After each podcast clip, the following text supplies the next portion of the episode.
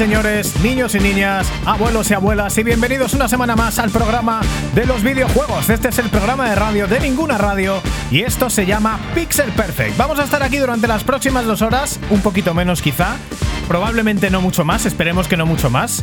Eh, hablando de todo lo que ha pasado en las últimas dos semanas en el mundo de los videojuegos, vamos a tener un montón de noticias, un montón de exclusivas, un montón de novedades en un programa especial, pero no tan especial como lo de la semana pasada, porque no tenemos otro especial de Game 40 y no estamos en directo en ningún evento, aunque pronto volveremos a ello.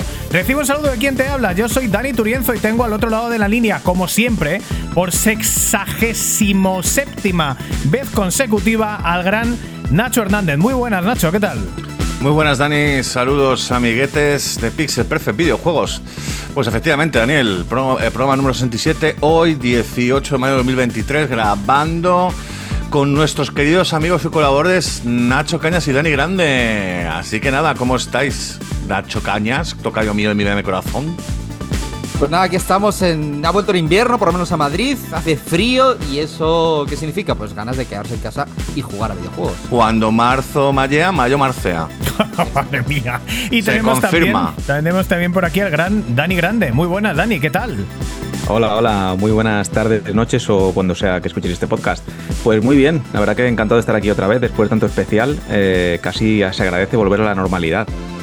Hemos dado unas semanas de descanso después del último podcast donde estuviste aquí, que fue el especial de Game 40. Ha funcionado muy bien. Eh, me imagino que te lo pasarías muy bien en aquel podcast. La verdad que sí, que eh, fue un momentazo. Además, toda la gente que me ha ido comentando que lo ha escuchado, que escuchaba el programa eh, en la época, le ha parecido un programón eh, con mucha nostalgia de por medio y también, pues yo creo que el volver a juntar a los tres ha sido una experiencia que poca gente esperaba que lo podíamos hacer aquí. Ha sido increíble la, capacidad que ha tenido Dani Turienzo para juntar a tres tres grandes de Game 40 en el Pixel Perfect número 65, que efectivamente, si no lo has escuchado, especial Game 40 con los protagonistas y con muchísima más gente del sector de videojuegos. Pero estamos ahora mismo volviendo al número 67, la actualidad, Daniel, y que tenemos. Y efectivamente, sí, porque hemos tenido un especial de hace 25 años. Inmediatamente después hemos saltado al futuro de los eSports, una experiencia también, Nacho, que nos ha encantado en directo, con entrevistas en directo y con cosas que nos quedamos en el tintero porque nos falta entrevistar un caster, que es algo que haremos en breve. Y ahora volvemos a la actualidad, al día de hoy, a la vida real, con un montón de cosas que tenemos que yo creo que lo mejor que podemos hacer directamente es eh, arrancar y contarlas ya según van pasando. ¿Tú qué opinas, Nacho? Pues yo opino que podemos hacerlo eso y luego comentamos cositas que tenemos que dar novedades. Si seguís en Twitter, arroba el Pixel Podcast, ya lo sabréis, pero hay que hablar de que estamos en YouTube. Así que si quieres, Dani, lo comentamos en.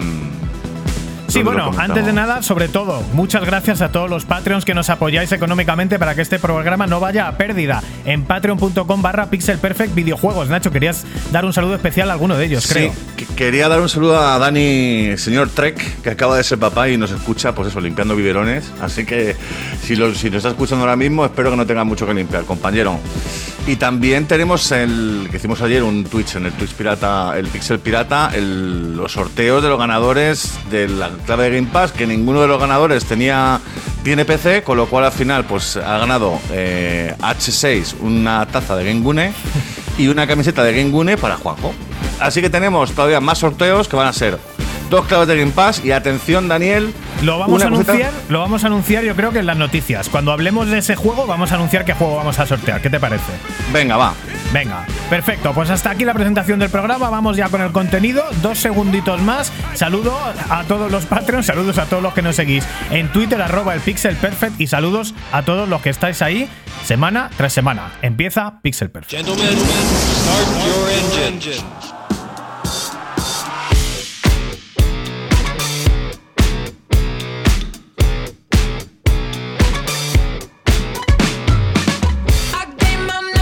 Estás en Pixel Perfect, estás en el programa de radio de ninguna radio. Empezamos como siempre escuchando buena música de buenos videojuegos, videojuegos, los grandes Royal Blood en la banda sonora de FIFA. Y esto ya sabéis que es la banda sonora de lo más fresco de la semana, Nacho. ¿Qué nos traes esta semana, estas dos semanas? Lo fresco, fresquito del frescor. Uf, noticia fresquísima. Que además apareció justamente ayer, PlayStation Showcase. Llega uno nuevo el próximo miércoles 24 de mayo y además que lo vamos a cubrir en directo por primera vez en la historia en nuestro canal de Twitch twitch.tv barra el pixel pirata. A partir de las 10 horas de la noche estaremos allí hablando un poquito de lo que se va a presentar, eh, va a presentar Sony y según nos cuenta la gente de Sony en su nota de prensa, ellos lo van a emitir vía YouTube y vía Twitch, pero pasad de su, de su, de su stream, ver el nuestro. Y nada, nos cuentan que van a hablar durante aproximadamente una hora y se van a centrar básicamente en juegos para PlayStation 5, PlayStation VR 2, que están en fase de desarrollo, ¿eh? por parte de PlayStation Studios, algunos de ellos, alguna que otra third party y desarrolladores indie. Ojo a esto, señoras y señores, porque con el salseo con el tema de Microsoft Activision, Sony puede soltar varias bombas. De hecho, ya ha habido varias personas por Twitter dando alguna que otra predicción y se mascan cosas como, atención, anuncio GTA 6. Sería interesante verlo, pero vamos, eh, que Rockstar te lo saque ahí con el tema de Sony también es opción. Esto te lo sacado un poco de la manga, ¿no? De cosas que a ti te gustarían Totalmente. que Yo me- pasaran. me- me- eh, claro, claro, esto es una, Vale, son vale. predicciones, son predicciones, no está na- nada de lo que se va a decir a partir de ahora está confirmado. Bueno, más o menos absoluto. sí, ¿no? Porque yo creo que. Bueno, te dejo. Sigue. Vaticino, multijugador de The Last of Us. Eso yo desde aquí, escuchar, aquí los que estéis primero, se va a ver el miércoles. Ah, y puntualizo, estaremos antes, un poquito nueve y media, y ya estaremos conectados para ir haciendo el prepartido. El calentamiento, el, como el cortado de césped de PlayStation y demás. Estoy de acuerdo, ¿eh? Yo creo que tiene que haber algo ya del multijugador de, de Last of Us 2, porque al final es que han pasado dos años, ¿no, Nacho? Han sido, han sido. eh, uno también de las predicciones que he visto por Twitter, me he dedicado en Twitter a, buscar a gente que pusiera predicciones y efectivamente una de ellas ha sido también el tema del multijugador de, de The Last of Us. También eh, el juego y la fecha de Spider-Man 2. También se ha hablado de que con el tema de la nueva serie de Twisted Metal eh, se saque un nuevo Twisted Metal en PlayStation 5. Qué tiempos, ¿eh? El Twisted Metal, señoras y señores. También otra cosita que se habla, que es el rumor este de Hideo Kojima y Konami que van a sacar el remake de Metal Gear Solid 3. Se podría ver. Rumor, rumor, rumorazo, pero Rumor, rumorazo. vamos, que ojalá, ¿eh? Ojalá. Se ha hablado, o sea, es un rumor, pero se ha oído mucho este rumor. Y me congratula porque para mí eh, es que no sé, es que me cuesta mucho decirlo, pero igual es el mejor Metal Gear de todos, para mi gusto. Este es el que tenía una hora de introducción que no podías no, pausar. no, ese es el 4. ¿Quieres decir el menos malo? Porque todos son horribles. Por el amor A ver, de Dios.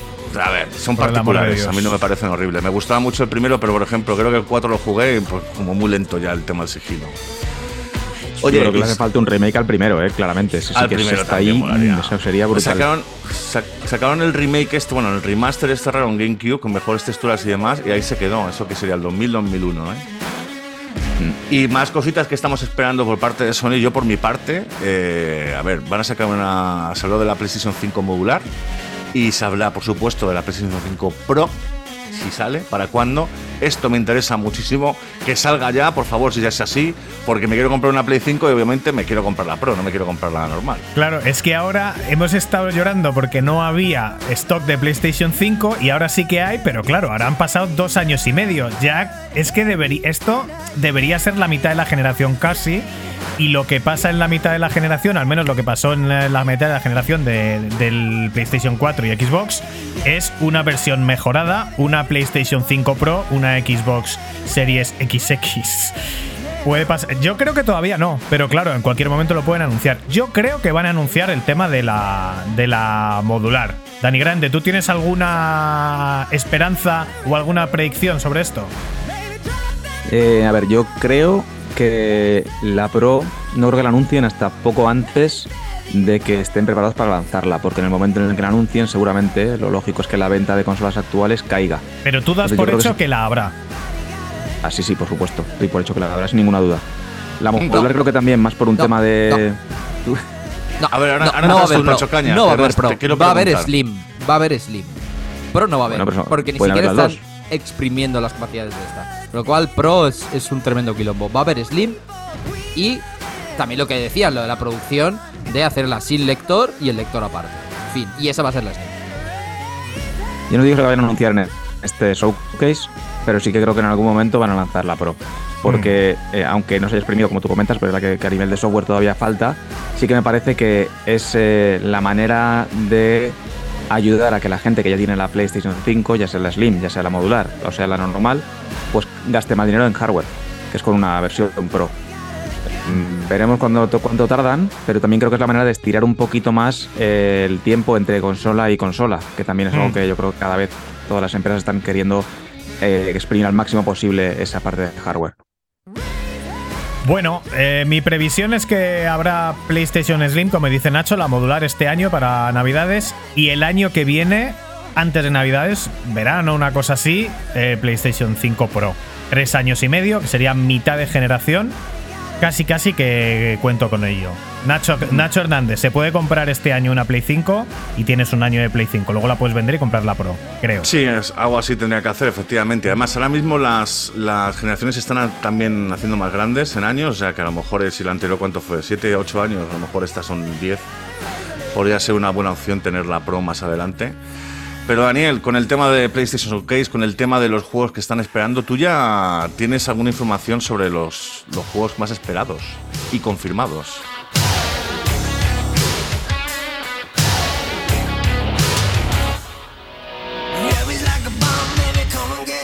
Es que, es quedo, me quedo escuchándola, ¿eh? Porque suena en Pixel Perfect la banda sonora de NBA 2K18, que también está a lo retro de moda en los videojuegos deportivos.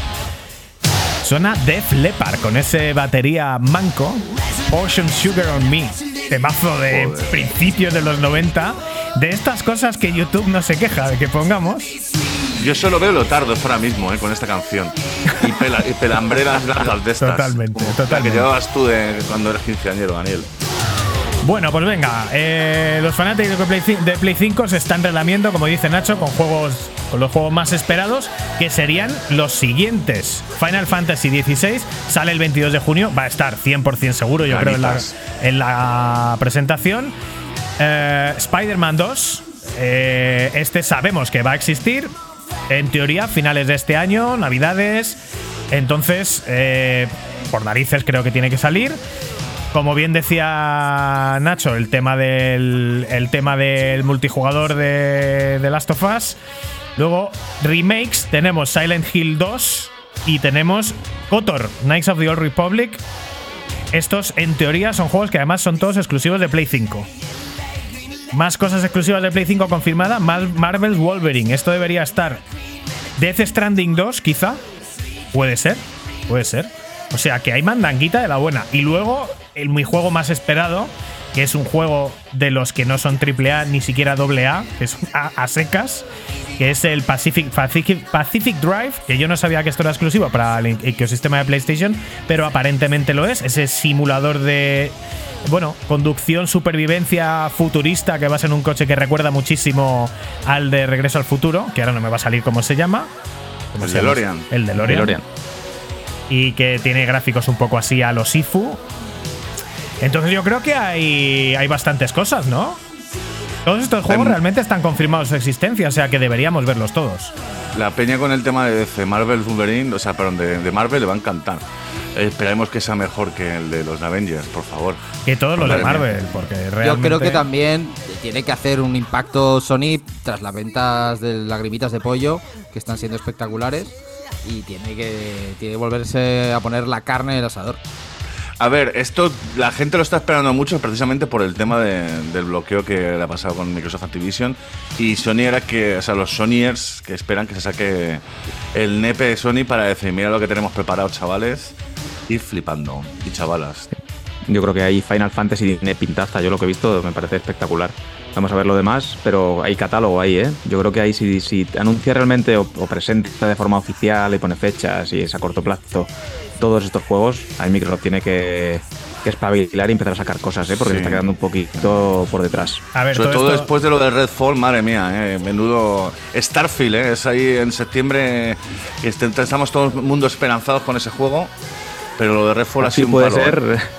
puede ser lo- lo- la salvación o la decepción. A ver, todos estos que- son juegos que están en el tintero, pero que no hay fecha de. O sea, yo no creo que ni la mitad sean para este año, ni la mitad sean para este. Porque van a sacar dos o tres de los buenos y luego pues un montón de indies y juegos de medianías, seguramente. Creo yo, ¿eh? Hombre, por, por, por, por pedir que no, que no, vamos, que sin ningún tipo de problema. El Silent Hill hicimos un especial que se anunció, fue el año pasado en verano, cuando anunciaron el tema de los remakes de Silent Hill. Mm. Bueno, pues al menos dos años como mínimo para que salgan seguro, o sea, que este año ni de coña. Y qué raro que no Están- hayas dicho nada de Kotor, Nacho. Eh, eh, bueno, es que ha, ha empezado a hablar no sé quién, creo que ha sido Nacho y al final no he dicho nada. Knights of the Republic Remake, este juego originalmente lo jugué en PC, salió en 360 también y la gente lo flipó, a mí me gustó mucho. Muchas ganas de ver lo que van a hacer con esto, porque el original de BioWare, o sea, te quitabas el sombrero, uno de los mejores juegos de, de rol que he jugado en mi vida y encima, tío, Star Wars como mola, eres un Jedi y encima en la, old- en la vieja república que todos son Jedi por todos lados y mandalorianos y te vas por planetas a matar mandalorianos y a Jedi y a Sith, mola un montón.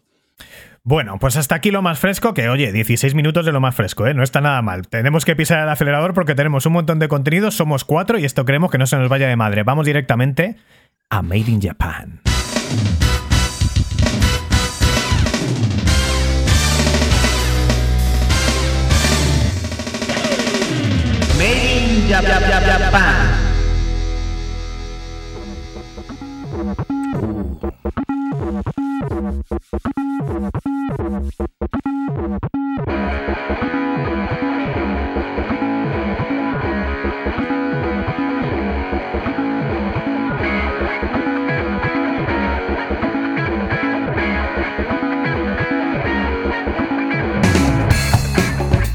Y entramos en Made in Japan, amiguetes, Pixel Perfect número 67, con la música de Waran del Tekken 3, la versión remix, Daniel, No, no, versión remix, no. Esta es la banda sonora original de Tekken 3 a secas.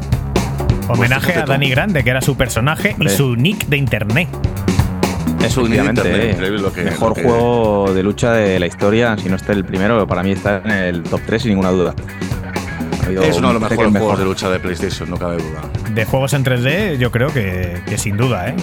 A lo mejor ya no 3 podría, puede que no que pudiera combatir con, lo- con los nuevos en algunas cosas, pero a nivel de impacto y de lo que fue Tekken 3, ojito. ¿eh? Mm, mm. Cuando no había, no había DLCs ni había updates y estaba equilibrado hasta el milímetro. La verdad que, vamos. Que una adaptación en PlayStation espectacular, recreativa brutal y como juego de lucha, objetivamente, mm, de lo mejor que ha habido y sigue habiendo. De hecho, de vez en cuando sigo jugando todavía al Tekken 3. Con el bichito este de madera, madre mía del amor hermoso. Y estamos en Made in Japan, efectivamente, ¿qué más? Tenemos un Made in Japan muy especial. Para los que no nos conozcáis en Pixel Perfect Videojuegos, Made in Japan es nuestra sección fetiche donde hablamos de todo y de las cosas que no tenemos en nuestras lindas manitas. Pero esta vez vamos a hablar de Zelda Artist of, of the Kingdom, que sí lo tenemos en nuestras lindas manitas, pero ha creado un revuelo enorme. Y Dani Turienzo, aquí, nuestro querido presentador, nos va a explicar cómo ha ido el tema. Bueno, pues ha llegado el momento del año para Nintendo Switch y quién sabe si el último gran momento en la historia de la consola de Nintendo. El día 12 de mayo salió a la venta el Zelda Tears of the Kingdom, aunque en el anterior podcast dije que ya estaba saliendo porque pensaba que iba a salir cuando saliera el podcast, pero salía tres días después. En medio de un hype como pocas veces se ha visto, seguro que habéis visto vuestras redes sociales, por lo menos a mí me ha pasado, las redes sociales completamente inundadas con las fotos del juego recién comprado, edición física, con sus pegatinas y con sus mini extras y demás. La gente excitadísima y la gente súper loca poniendo fotos de una caja, tío. Que estáis poniendo fotos de una caja. Es más, una vez que hay uno que publica en Twitter la foto de una caja, ya todos los demás podrían poner la misma foto. Porque da igual una caja que otra, son todos iguales, chicos. Pero bueno, se entiende el hype porque todos somos muy fans de Zelda, o la mayoría de los jugones somos muy fans de Zelda, y es un gran momento que salga un juegardo de Zelda a estas alturas de la vida, y sobre todo con el impacto que ha tenido el último, casi como el impacto que han tenido todos desde la NES, o sobre todo desde la Nintendo 64, donde lo petaron fuertemente ambos ambas IPs o ambas partes de la IP. Pues eso, Twitter, Twitter hasta arriba, TikTok hasta arriba, Instagram lleno. No tenemos cifras oficiales de las ventas en España, pero nosotros, yo personalmente no había visto un fanatismo así en un lanzamiento desde hace muchos, muchos, muchos años. Hype sí, pero fanatismo el día que sale, no. Acuérdate, Daniel, que hacía que ha habido hasta las colas en las tiendas en todas las partes del mundo, en Nueva York, en España se han visto también colas, como no las veíamos desde la- el Resident Evil 2 en su momento con Virgin. Que han pasado 25 años, nada menos, porque el tema de las colas es que es una cosa que ya no se ve, porque casi todo se compra en, eh, en digital. Es verdad que la Switch juega en otro terreno para todo, pero vamos, una cosa alucinante. Eso demuestra bueno, que no los, sabemos- los Perdón, habla, habla, Dani. Que no sabemos las ventas en España, pero según, si no me equivoco, Nintendo ha dicho que es el juego, el Zelda que más copias ha vendido en menos tiempo y no sé si eran más de 10 millones de unidades en tres días. A nivel Ahí global. llegaremos, ahí llegaremos. Y lo que hablaba de las colas es que esto demuestra que Nintendo además tira única y exclusivamente de nostalgia, que sus usuarios son o viejos o niños y que, y que la muestra es eso, hacer cola para comprar un juego. Gente que no vive en la realidad. No en la de Nacho Cañas, seguro. Nuestro hater. Pues hasta en el mundo del Hurgol. Hemos visto referencias indirectas al juego, eh, lo que confirma lo, confirma con un como un fenómeno sociocultural de primer nivel. Me refiero a un partido que gana el Mallorca al Rayo Vallecano, ya casi se asegura la permanencia y le dicen, bueno, lo vais a celebrar esta noche fiesta. Y dice el tío, no, esta noche mm, familia y además hoy ha salido el Zelda, me lo he comprado y voy a estar jugando como un niño pequeño. O sea que eh, Nico de Nintendo y todo el mundo de Nintendo pues dando palmas con las orejas porque directamente en un prime time de la hora del Hurgol pues están hablando también del Zelda. Hasta ahí llega el fenómeno sociocultural. Pero bueno, amor, incondicional. Aparte, eh, está justificada la espera, están justificadas las prisas por tenerlo. Pues nosotros ya os hemos dicho muchas veces que no nos gusta reservar juegos y jugárnosla con 60 o 70 euros, incluso más, sin saber si el juego va a funcionar o no va a funcionar. Pero está claro que Nintendo es especial y que es muy raro, muy, muy raro que un juego first party de Nintendo eh, sea un desastre, como estamos viendo que son prácticamente todos los lanzamientos en 2023. No lo ha sido, no lo ha sido, porque lo Yo primero. creo que el, único lanzamiento así reciente de Nintendo que ha salido un poco regulinchi y solamente en el aspecto gráfico sería el, el- el Pokémon. Eh, que madre mía, que han tenido años también para hacer un juego que se lo podrían correr un poquito más y al final ha sido un poquito plus gráficamente. Pero luego dicen que está muy bien, que es lo importante al fin y al cabo. Sí, bueno, y ha habido juegos de Nintendo que no tienen el mejor rendimiento porque la consola es la que es y no lo han podido optimizar todo lo mejor posible. Hay muchos juegos que, como este, que son a 30 frames por segundo, pero lo que no es un, no son juegos llenos de bugs, cosas que- haya que reparar a golpe de parche. Al final es de las pocas marcas que, al final, si compras en, en físico, compras un cartucho y si mañana muriera internet, ese cartucho lo pones en una consola que funcione y el, y el juego funciona, sin parches de nada. Y es algo muy, muy, muy de agradecer. Porque lo primero y lo más importante es que Zelda eh, Tears of the Kingdom funciona bien, muy bien.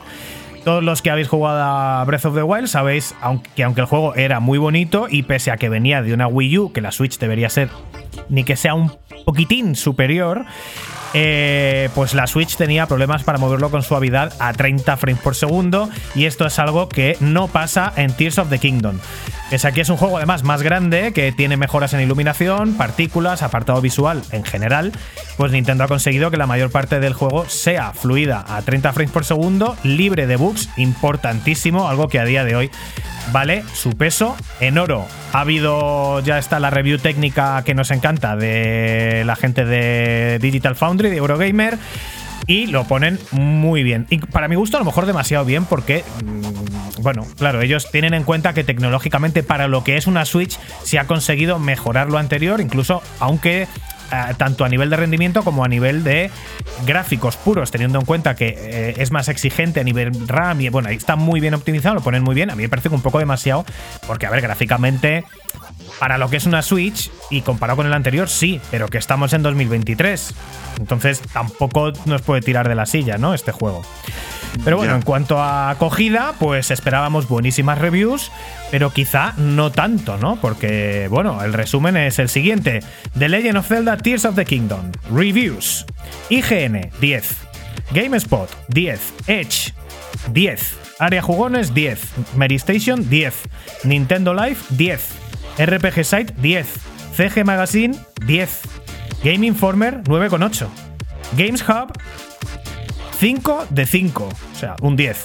Y Eurogamer es 4 de 5, que sería entre el 8 y el 9. Eurogamer se ha se, se- bueno, a mí me gusta más la de Eurogamer que la de todos los demás. ¿Cómo lo veis vosotros? Bueno, pues me parece que es algo muy personal poner un 10 a un juego porque claro, significa que es perfecto y yo no quiero que Zelda sea perfecto 100% poniéndonos exquisitos, pero como experiencia de juego de rol, eh, continuando la historia de Zelda, pues claro, es una aventura maravillosa. Entonces al final, si te enamoras de un juego por la aventura, por las historias, por, por lo que estás viviendo, el, sistema de juego, que han añadido cositas nuevas también, pues puedo entender los 10. A mí me parece un poco exagerado. Pero bueno, ya cada uno tiene su opinión. Yo no sé si Nacho Kenes es mucho de 10 porque desde luego lo que es el Zelda te aburre bastante. A ver, yo me he pasado hace poco el Breath of the Wild y está bien, pero varias cosas. Que, como este es el mismo juego 2, ni 2, el mismo juego 1.5, eh, sería un DLC venida más. Pero no nos flipemos con. Eso me parece una- un comentario completamente infundado sin haber visto, sin haber jugado al juego. Eso número uno. Entonces sufre de los mismos fallos que tiene el anterior. Primero, eh, bajada de frames, No. solón, en No. momento, hombre. Hay, mom- ¿Tú has hay, jugado al momento- mo- momentos que sí, hay, moment- hay Hay momentos, en- específicos. en, las, ma- en Entonces las no. mazmorras, en los puzzles, sí, baja hay, bastante. hay algunos, sí. Pero Dos, mucho menos que menús el anterior. japoneses. Cualquiera que haya jugado un menú japonés sabe que son inútiles absolutamente para la administración de menús. Que tú tengas que pasar por siete menús para cambiar una flecha, mal. O sea, mal. Te corta un montón el rollo, la acción, de repente, espera, espera, un momento, un momento, quédate ahí, monstruo. Pero tú estás Máquina. hablando del anterior, no de este. Es exactamente el mismo. Claro, Funciona claro. el mismo menú, exactamente. Vale, a vale. Está haciendo un comentario de que se acaba de terminar el Breath of the Wild y Exacto. está compartiendo sus experiencias. sí. No, no, y que claro, este, este Lagrimitas de Pollo sufre los mismos errores porque es el mismo juego. Eso no lo han cambiado, es exactamente igual. Y, pero espérate, que sigo. Mismo mapa. Aún recuerdo, aún recuerdo de la pobre Ubisoft. La chapa se llevó porque el Far Cry de, de los Torloditas repetía el mapa, pero habían cambiado un poco cosas. Este es el mismo, el mismo, uno a uno. Sí, le han puesto un parking subterráneo y un más uno. Pero es el mismo mapa. Pero Bueno, ahora uno a son más mapas, son más mapas ahora. Vale, Tienes es el mismo mapa, dos. Donde la gente farmea para conseguir las baterías de las narices, que ya nos hablará Dani Grande del tema de construir movidas, que tiene muy buena pinta. Y luego lo de las islas del cielo, que, bueno, pues ahí, claro, no será tan grande como el mapa del, del suelo en sí, pero, pero oye, está ahí. Pero el mismo mapa. Y al Far Cry se le crucificó. es el mundo de Irule, o sea, ¿qué, qué, qué quieres que hagamos? Si, si ah, la bueno, pues que hagan Hyrule- Irule 2, yo qué sé, pues yo qué sé. Pues, o sea, si se inventan los otros, pues que se inventan. Y luego, otra cosa, si este juego se hubiera llamado Manin, el duendecillo verde constructor, no hubiera sido así, el mismo juego, pero no lo saca Nintendo. Me encanta. Es Manin, el duendecillo verde constructor. Me encanta la En situación porque cuando hablamos de las tofas para PC, el que estaba así era yo y era Nacho el que decía, bueno, siendo abogado del diablo y tal. Es que es Pero con. Nintendo, Mira, con Nintendo tiene piedad. Nintendo, Nintendo es el tío ese que tenemos mayor en todas las cenas de Navidad que es un fascista y que hace bromas machistas la y que y, y que venga, pero como tú de pequeño le tienes un recuerdo bueno, pues te regaló una Game Boy y dices, bueno, al tío Paco se le perdona, ¿no? Es esto es Nintendo, esto es Nintendo. Y ahora Dani me lo va a desmentir que él sí Que- ha jugado. Creo que esto significa que la opinión de Nacho Cañas es que él no es muy amigo de los dieces. Vamos a, a dejarlo ahí. Dani Grande, venga, tu opinión, que esto, esto viene con salseo fuerte hoy. A ver, eh, ante, contra todo pronóstico, estoy medianamente de acuerdo con algunas de las cosas que ha dicho Nacho Cañas. Hombre, tienen mucho sentido, sí, cierto. No, eh, a ver, eh, primero, yo creo que 10 es, al final es algo tan personal. Primero, poner una nota numérica a un juego creo que ya es un error de, de base. Mm. Eh, que viene muy bien para entender si está mejor, peor o se gusta más o menos, pero que, que no tiene por qué ser eh, un, un número único, universal y que tienes un 10 y automáticamente ese juego te va a encantar. Eh, pero bueno, es algo muy subjetivo. Yo no he jugado al juego todavía, no me lo he terminado, no puedo ponerle una nota. Llevo jugando, pues, yo creo que unas 5 horas, una cosa así. Y el primero me gustó mucho, ¿vale? Entonces puedo dar un poco mis primeras impresiones. Pero estoy de acuerdo en que Nintendo de base, por lo general, se le perdonan muchas cosas que otros no. La gente es menos crítica, generalmente, y esto lleva siendo así toda la vida. También estoy de acuerdo en que el juego es tremendamente continuista, porque yo puedo entender que, que al ser lógicamente una segunda parte, haya muchas cosas que mantengas, ¿no? De uno, de uno a otro. Pero mi sensación al empezarlo ha sido, eh, esto es lo mismo. Esto es lo mismo no solamente por los controles que lo son, no solamente por los gráficos que lo son ligeramente mejores, pero que al final es muy similar, sino porque la estructura del juego, en lo que yo llevo jugando, es también la misma. O sea, tú vas avanzando y tienes que hacer santuarios, que son puzzles, con cosas mucho más complejas o profundas, que luego podemos comentar un poco más, pero que realmente la, la mecánica eh, es similar. Entonces, a mí me cuesta no penalizar el juego en ese tipo de cosas. Si lo aíslo y lo pongo como un juego que pues, si no juega al primero, por ejemplo, y de repente cojo este, tiene pinta de ser un juego espectacular. Muy, muy, muy bueno. Tiene que gustarte también este tipo de juegos. No, es un juego, no creo que sea un juego para todo el mundo. Pero si entras en un mundo abierto, si te gusta esa parte de, de, aventura, de expedición, y si superas todo el coñazo que es los menús y los controles, que no tienen ni pies ni cabeza, no lo tienen en el uno y no lo tienen en este, y pasas esa barrera, eh, creo que es posiblemente como experiencia una de las más interesantes de los últimos años. Eh, no quiero sacar a Elden Ring aquí, ¿vale? Porque para mí, bueno, ya veremos, ¿no? No son comparables quizá, pero posiblemente a mí me llegue mucho más un juego como Elden Ring que un juego como Zelda. Pero sí que creo que, que puede ser pues, los típicos juegos que te llegan, ¿no? Bueno, típicos no, de los pocos juegos que te llegan realmente. Bueno, pues todo 10 es prácticamente, como decíamos, a excepción de Eurogamer, que va un poco por libre en general y le da un 8, bueno, un 4 estrellas, y es que es menos numérico y a nosotros nos gusta un poquito más esto porque es más amplio, ¿no? Lo de dar un 87, o sea, que qué diferencia entre de un 87 y un 86, que son no hay ciencia que diferencie eso, ¿no? Pero Dani, para ti no hay ningún juego de 5 estrellas. Sí, hombre, claro, muchísimos, muchísimos. Lo que pasa es que las 5 estrellas, digamos que es más amplio, o sea, de 5 estrellas a darle un 10 ya es más específico, pero a darle un 100, que hay muchos que son reformulo, un 100. Reformulo, ¿Para ti hay un juego de 10? Muchos, pero claro, cada uno en su contexto, en su género, en su momento, es también muy personal, lo que ha significado para mí, eh, qué momento de la vida estaba yo, con, con quién lo he disfrutado, si lo he disfrutado solo. Es que.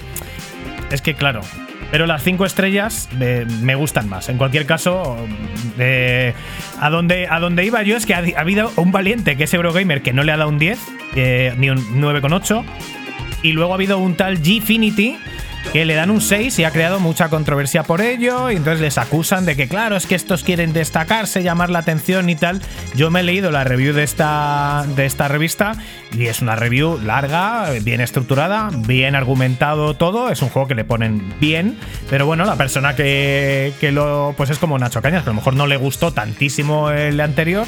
Y como repite bastante el esquema, pues eh, le gusta un poco el anterior, le hubiera dado a lo mejor un 7,5 y este le da un 6 porque como no le gustó el anterior y este repite el esquema, pues eh, pierde la novedad que sí tenía el otro, más lo que no le gustó, pues le da un 6.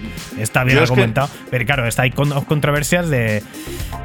Que, que, me parece un poco raro que haya controversia porque haya uno que no le dé un 10. O sea, que es como, yeah, a ver, yeah. si lo normal es que si hay 100 revistas haya 100 opiniones. A mí me parece muy raro que todo el mundo opine igual y que nos quejemos cuando hay uno que no opina igual.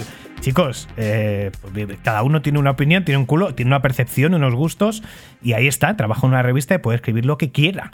Eh, y no me parece nada del otro mundo. Me parece muy raro también muchos comentarios de mejor juego de la historia al día después de salir un juego. Pero vamos a ver.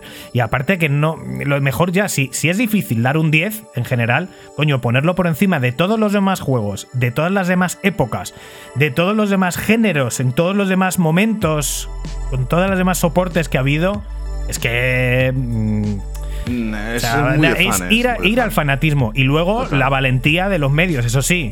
Sale un juego top de AAA de una empresa gorda como es The Last of Us y es inaceptable el estado del juego. Todo el mundo callado, ni una review. Sale un juego buenísimo, bien terminado. Al día siguiente todos quieren ser el primero que le pongan un 100.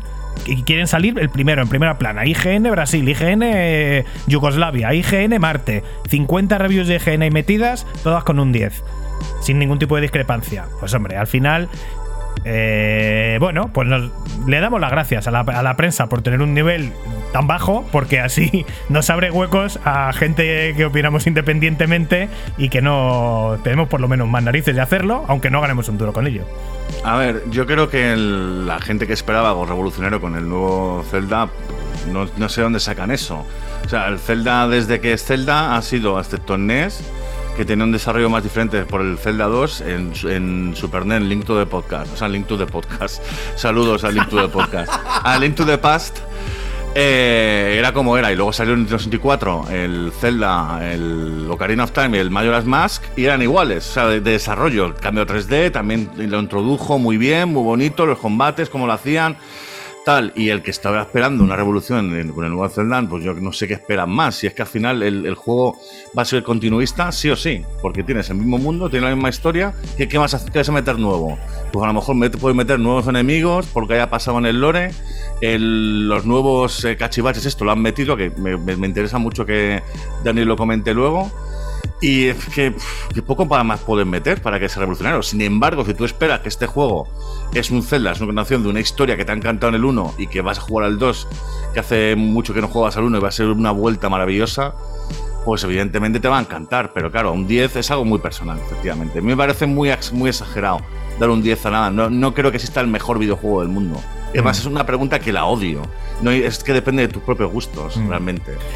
Y de nuevo, una mención a Bemol de Mármol, que hemos visto un vídeo suyo de YouTube al respecto y que dice más o menos lo mismo que acaba de decir Nacho. Y entonces eh, tiene que venir a este podcast, ya le hemos contactado y ya sabemos que va a venir, probablemente después de verano. Seguirle, ¿eh? Bemol de Mármol, nos gusta mucho. Mientras tanto, Nintendo ha confirmado que el nuevo Zelda ha vendido en 5 días 10 millones de copias, mientras que en Reino Unido ya se confirma como el mejor lanzamiento en formato físico de 2023. Algo que eh, no sorprende, pero sí sorprende, ¿eh? porque ha sido un melocotonazo espectacular de ventas. Eh, Nintendo esperaría mucho, pero no sé si tanto, tanto, tanto. Sí que es verdad que hay muchas Nintendo Switch en el mundo, más de 120 millones, y que, bueno, pero en 5 días 10 millones es una salvajada. Entonces, bueno, pues estas son las opiniones sobre nuestras sobre el tema, salseillo del lanzamiento, y lo que queremos nosotros es que vosotros, los oyentes, que podáis opinar. Y para, claro, para opinar de este juego y de este lanzamiento, pues hay que gastarse los dineros, hay que comprar el juego. Bueno, pues vamos a intentaros evitar por lo menos a uno ese trauma. Entonces, si vosotros tenéis interés, pues tenemos notición. Sorteamos una copia física del Zelda, eh, del nuevo Zelda, recién traída de Japón por nuestro mecenas Gerardo Tagarro y que sortearemos en las próximas semanas ya sabéis que los sorteos que hacemos son para los Patreons. Eh, pues es lo que hay. Os podéis meter si queréis apoyar al tema de los Patreons. Tenemos solamente 20 y pocos. Por lo tanto, las opciones de ganar el juego son altísimas. Mucho más que ningún otro sorteo de los que veis por Twitter. Así que si queréis el Zelda en formato físico, además más edición coleccionista que japonés con la caja en japonés, pues. Ahí y sin tenéis. abrir, señoras y señores, o sea, que si al final luego pues no te gusta el Zelda, pues lo puedes vender tranquilamente por un dinerito. O sea, que pagas 3 euritos de, de Patreon de Pixel Perfect Videojuegos y te llevas un pedazo de 70, 80, 100 pavos tranquilamente. Pues hasta aquí Made in Japan, 38 minutos y 5 segundos de Pixel Perfect grabado en riguroso directo. Y Nacho, vamos a ir ya a las secciones musicales, pero antes seguro que quieres decir algo a la gente.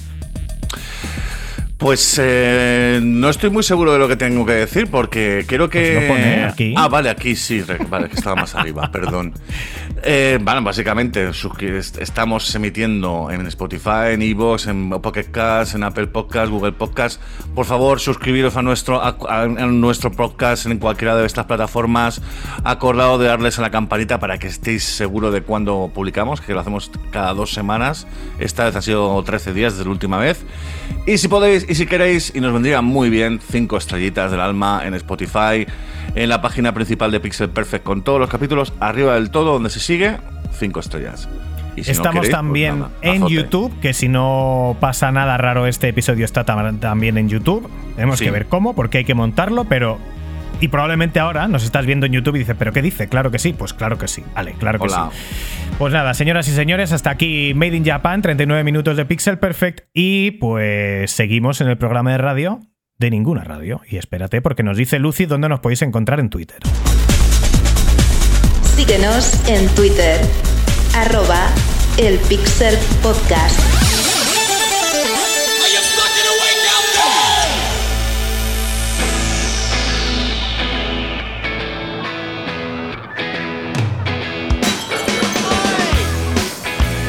Sigues en Pixel Perfect, sigues en el programa de los videojuegos. Buena música de buenos videojuegos en Pixel Perfect. A petición de Nacho Hernández tenemos hoy con nosotros a Blur Park Life en la banda sonora de Kinect Sports.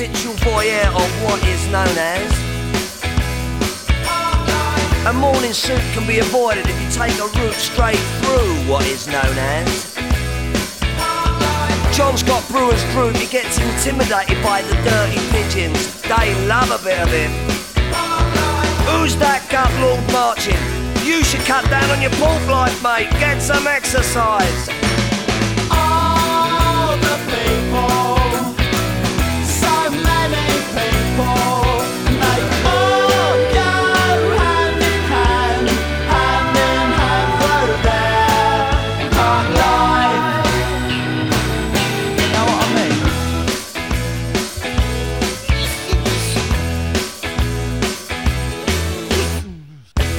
When I want, except on Wednesdays when I get rudely awakened by the dustman. I put my trousers on, have a cup of tea, and I think about leaving the house. I feed the pigeons, I sometimes feed the sparrows too. It gives me a sense of enormous well-being. And then I'm happy for the rest of the day. Safe in the knowledge there will always be a bit of my heart devoted to it. All the people,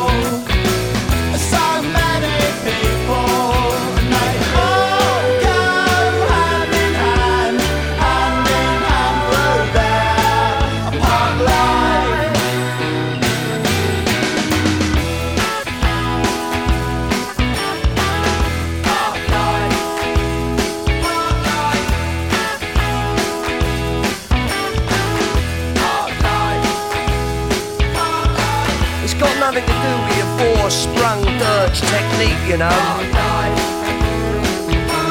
And it's not about you joggers who go round,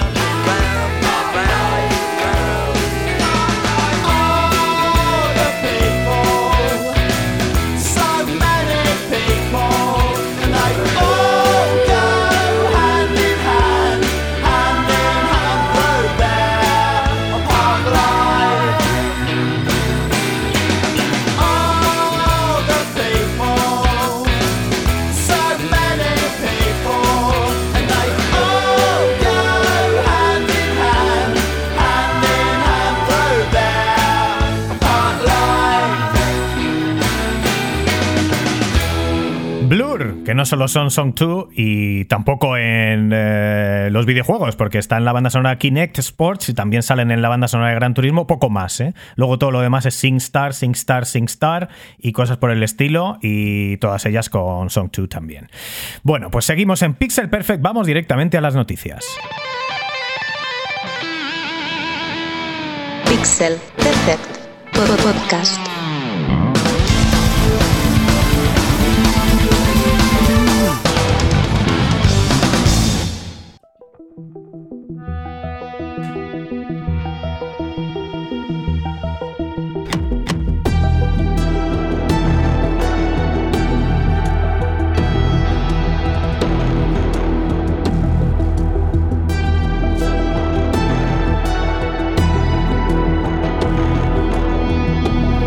Seguimos en Pixel Perfect, seguimos en el programa de los videojuegos y seguimos escuchando una versión de The Last of Us que nos encanta, Nacho. Sí, Dani, ah, si a vosotros también, amiguetes, os gusta, pues que sepáis que esta es una versión rollito cyberpunk de Astral Tales, que es un, un, pues un músico que nos ha contactado por- a raíz del tema de Game 40, que le hace música, que le gusta mucho hacer remezclas de videojuegos y ha creado esto.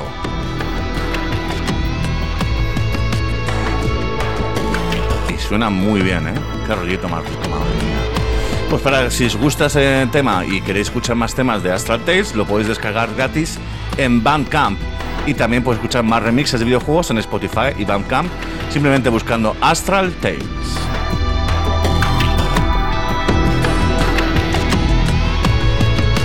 Hay que ver la cantidad de talento que hay suelto en el mundo y qué maravilla que podamos compartirlo con vosotros y que haya llegado hasta nosotros Astral Tales, Astral Tales con esto porque realmente es sensacional. Bueno, pues estamos en noticias. Mejor ambientado imposible, Nacho, hablando de cosas que incluso queríamos haber hablado la semana en el último podcast 66 y no pudimos por falta de tiempo. Así que vamos con las novedades de a falta de una Nintendo Switch 2 de momento, pues siguen floreciendo nuevos proyectos de cosas más o menos parecidas. Sí, lo que son los nuevos dispositivos PC consolas portátil, que realmente tras la salida, a ver, siempre ha habido mucho de estos, lo que pasa que el más famoso ha sido el Steam Deck de Valve, pero claro, hay otras compañías como por ejemplo Yaneo que quieren seguir los pasos de la compañía americana y han desarrollado un dispositivo que se juega como una Nintendo Switch, pero tiene un hardware infinitamente más potente.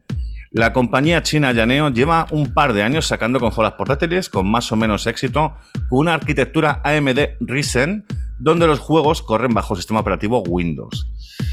Sus altos precios, aún que otro problema de rendimiento y el no contar con una store nativa como Steam no han ayudado mucho en sus ventas. Eso sí, no se rinden, ya que recientemente han anunciado a Yaneo Air Plus con tres versiones diferentes que van desde los 550 dólares hasta los, 100 hasta los 780 y que ya se puede reservar en su página web.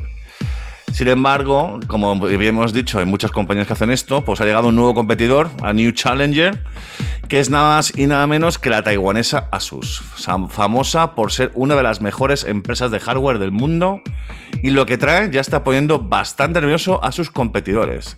De hecho, el pasado 11 de mayo fue la presentación mundial de Asus ROG Rock Ali en un evento vía YouTube en el cual eh, la compañía tai- taiwanesa compartió precios, especificaciones y fechas de salida.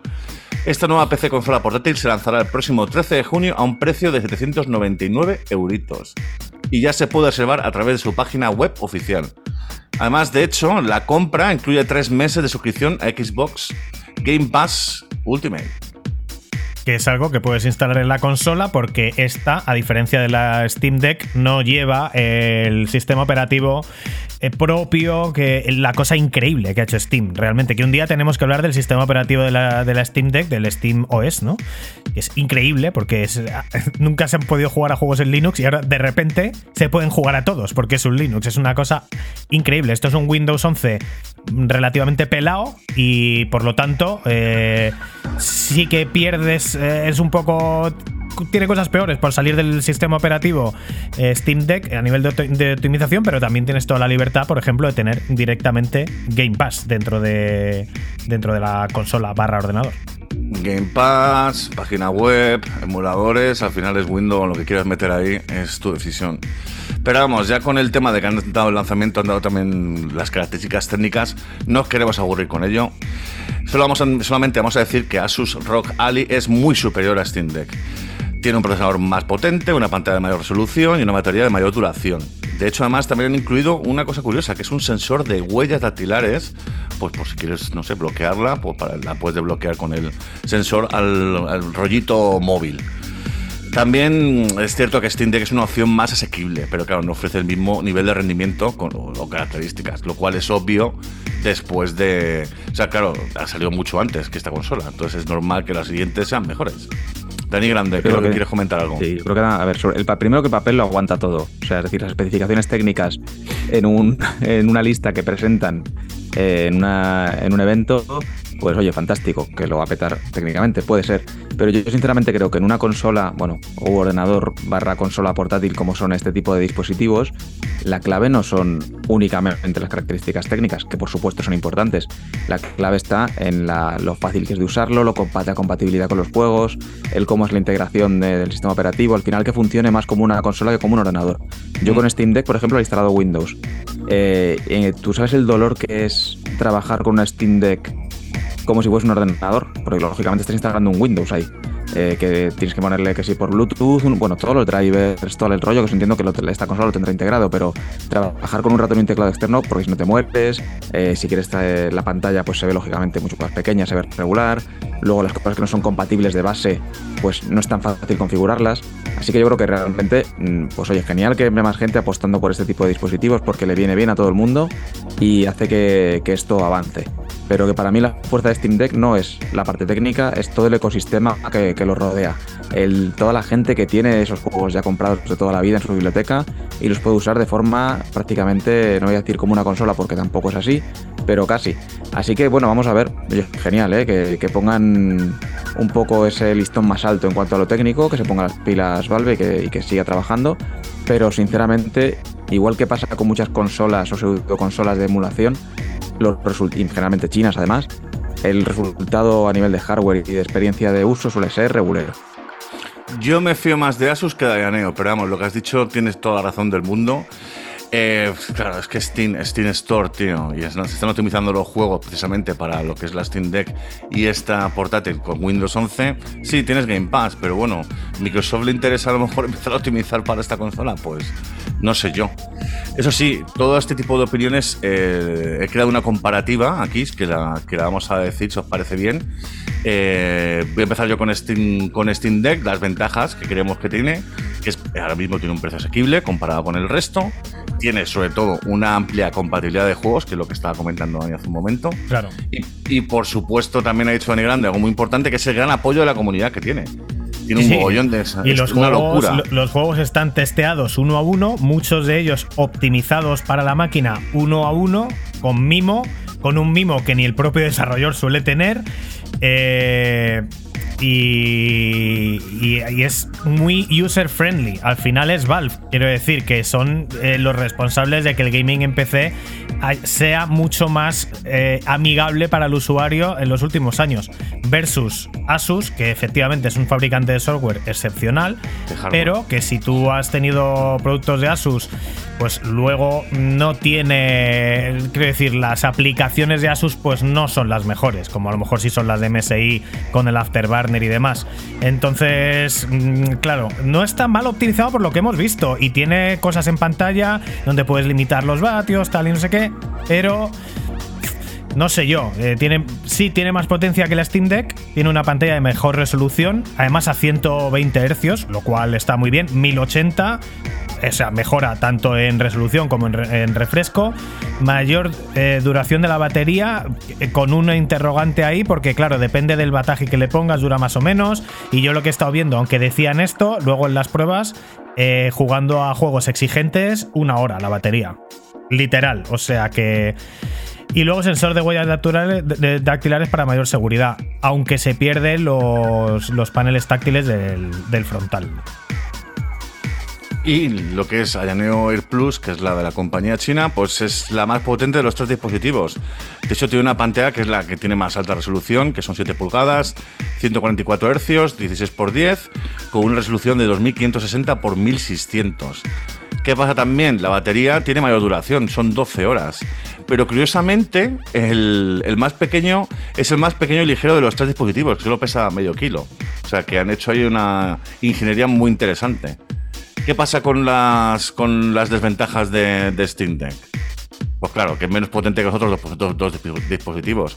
Obviamente, ha salido antes. Normal que salga, que ahora mismo tenga menos potencia. Obviamente no va a sacar un nuevo hardware, va a ser peor que lo que, que lo que hay. Tiene que hacerlo sentido. También el tema de la pantalla, claro, pues tiene, tiene peor resolución. 7 pulgadas, 60 hercios, 16, eh, 16 por 10 y resolución de 1200 por 800. Y luego el tema de la batería, eh, supuestamente son 8 horas. No sé, Dani Grande, ¿tú cuánto lo has metido? Es que la batería, tirón. lo ha comentado Dani, depende tanto de qué juego ejecutes que dar, que dar una cifra eh, yo creo que no tiene mucho sentido. O sea, puedes ver la capacidad en la batería. Genial. Pero eh, es- tiene que ser en, en pruebas reales. Yo, pues juegos que no requieran mucho, a lo mejor si te aguanta 8 horas, yo creo que no, vamos, raro. Un juego que te esté requiriendo un poquito más, pues a lo mejor te dura 4. Depende mucho de, de, de cuánto estés forzando la máquina. Y las otras, pues las desventajas que tienen, lógicamente, que son más caras, las dos que Steam Deck, que tienen menos compatibilidad que Steam Deck, que no tiene una comunidad detrás y que además no sabemos qué va a hacer después. Quiero decir, porque Steam es una marca eh, muy, muy sólida, que ha estado siempre muy cerca de los usuarios. Y me estoy quedando. Ahora ya por fin he recuperado la voz. Está muy cerca de los usuarios. No, no la he recuperado. Y, que sabes que vas a tener un soporte detrás. De hecho, eh, Steam está muy a favor de que, de que abras la consola, de que la modifiques, de que cambies componentes y es casi casi modular. Versus lo otro que, digamos, no sabemos qué, qué apoyo va a haber detrás, cómo va a ser el servicio técnico, son marcas que nunca han hecho nada de esto. Entonces, arriesgar a comprarte algo más caro cuando no ha habido nada antes, pues hombre, va a haber gente que lo haga porque es el cacharro más molón, el más potente, pero hay que tener un poquito de cuidado con el dinero también.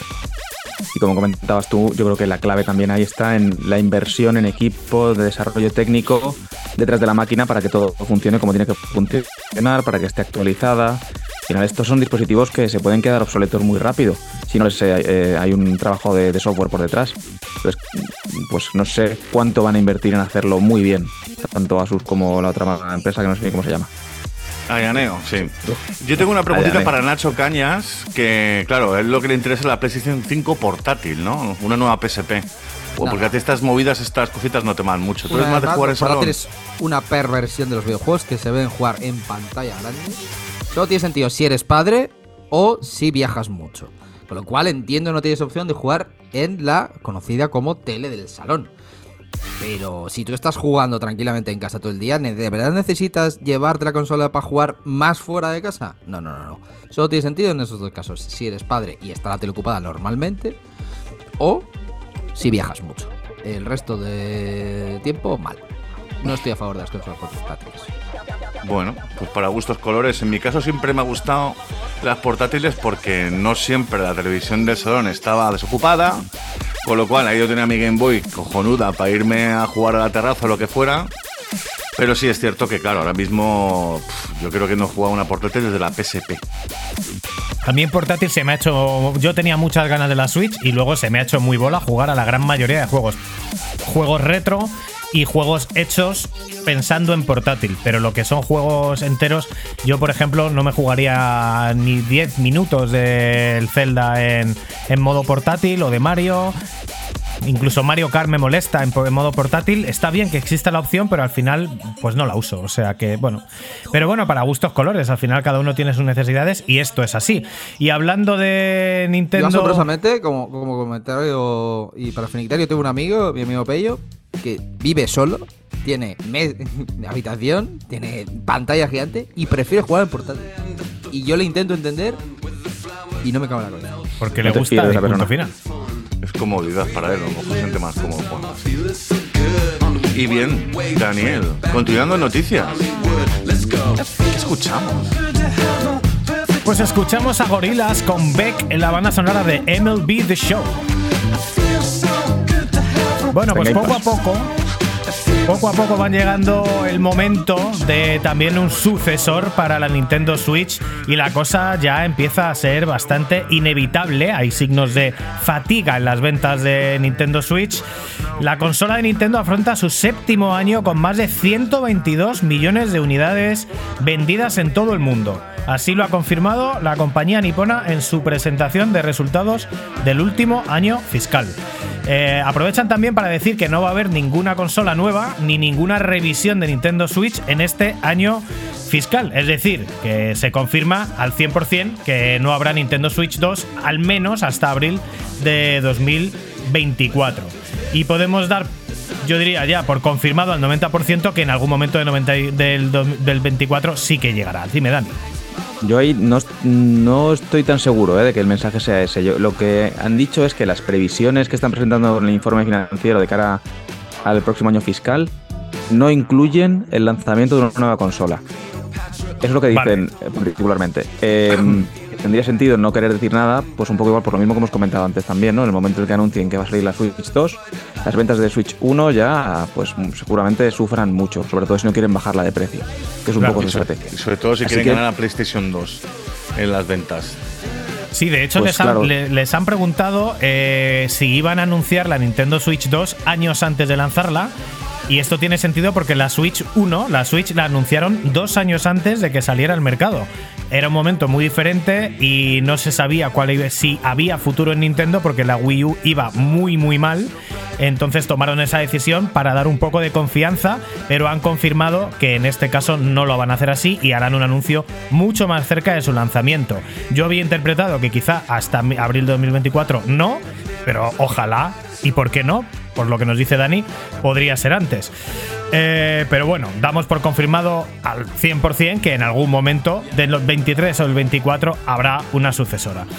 Primero, porque la híbrida de Nintendo ya da demasiados síntomas de envejecimiento, es decir, no hay lanzamientos técnicamente decentes y las grandes compañías, salvo excepciones heroicas, eh, ni se plantean hacer ports de sus grandes títulos. Evidentemente no hay Call of Duty, no hay FIFA y los que salen lo hacen de una forma muy muy limitada, ya digamos que no es la misma versión de los de sus hermanos mayores, las consolas nuevas o los PCs. Sigue siendo uno de los mejores juegos para jugar juegos pequeños, juegos medianos y sobre todo indies, pero hay una cosa que está clara, que todo el que quiere una Nintendo Switch prácticamente a día de hoy ya la tiene.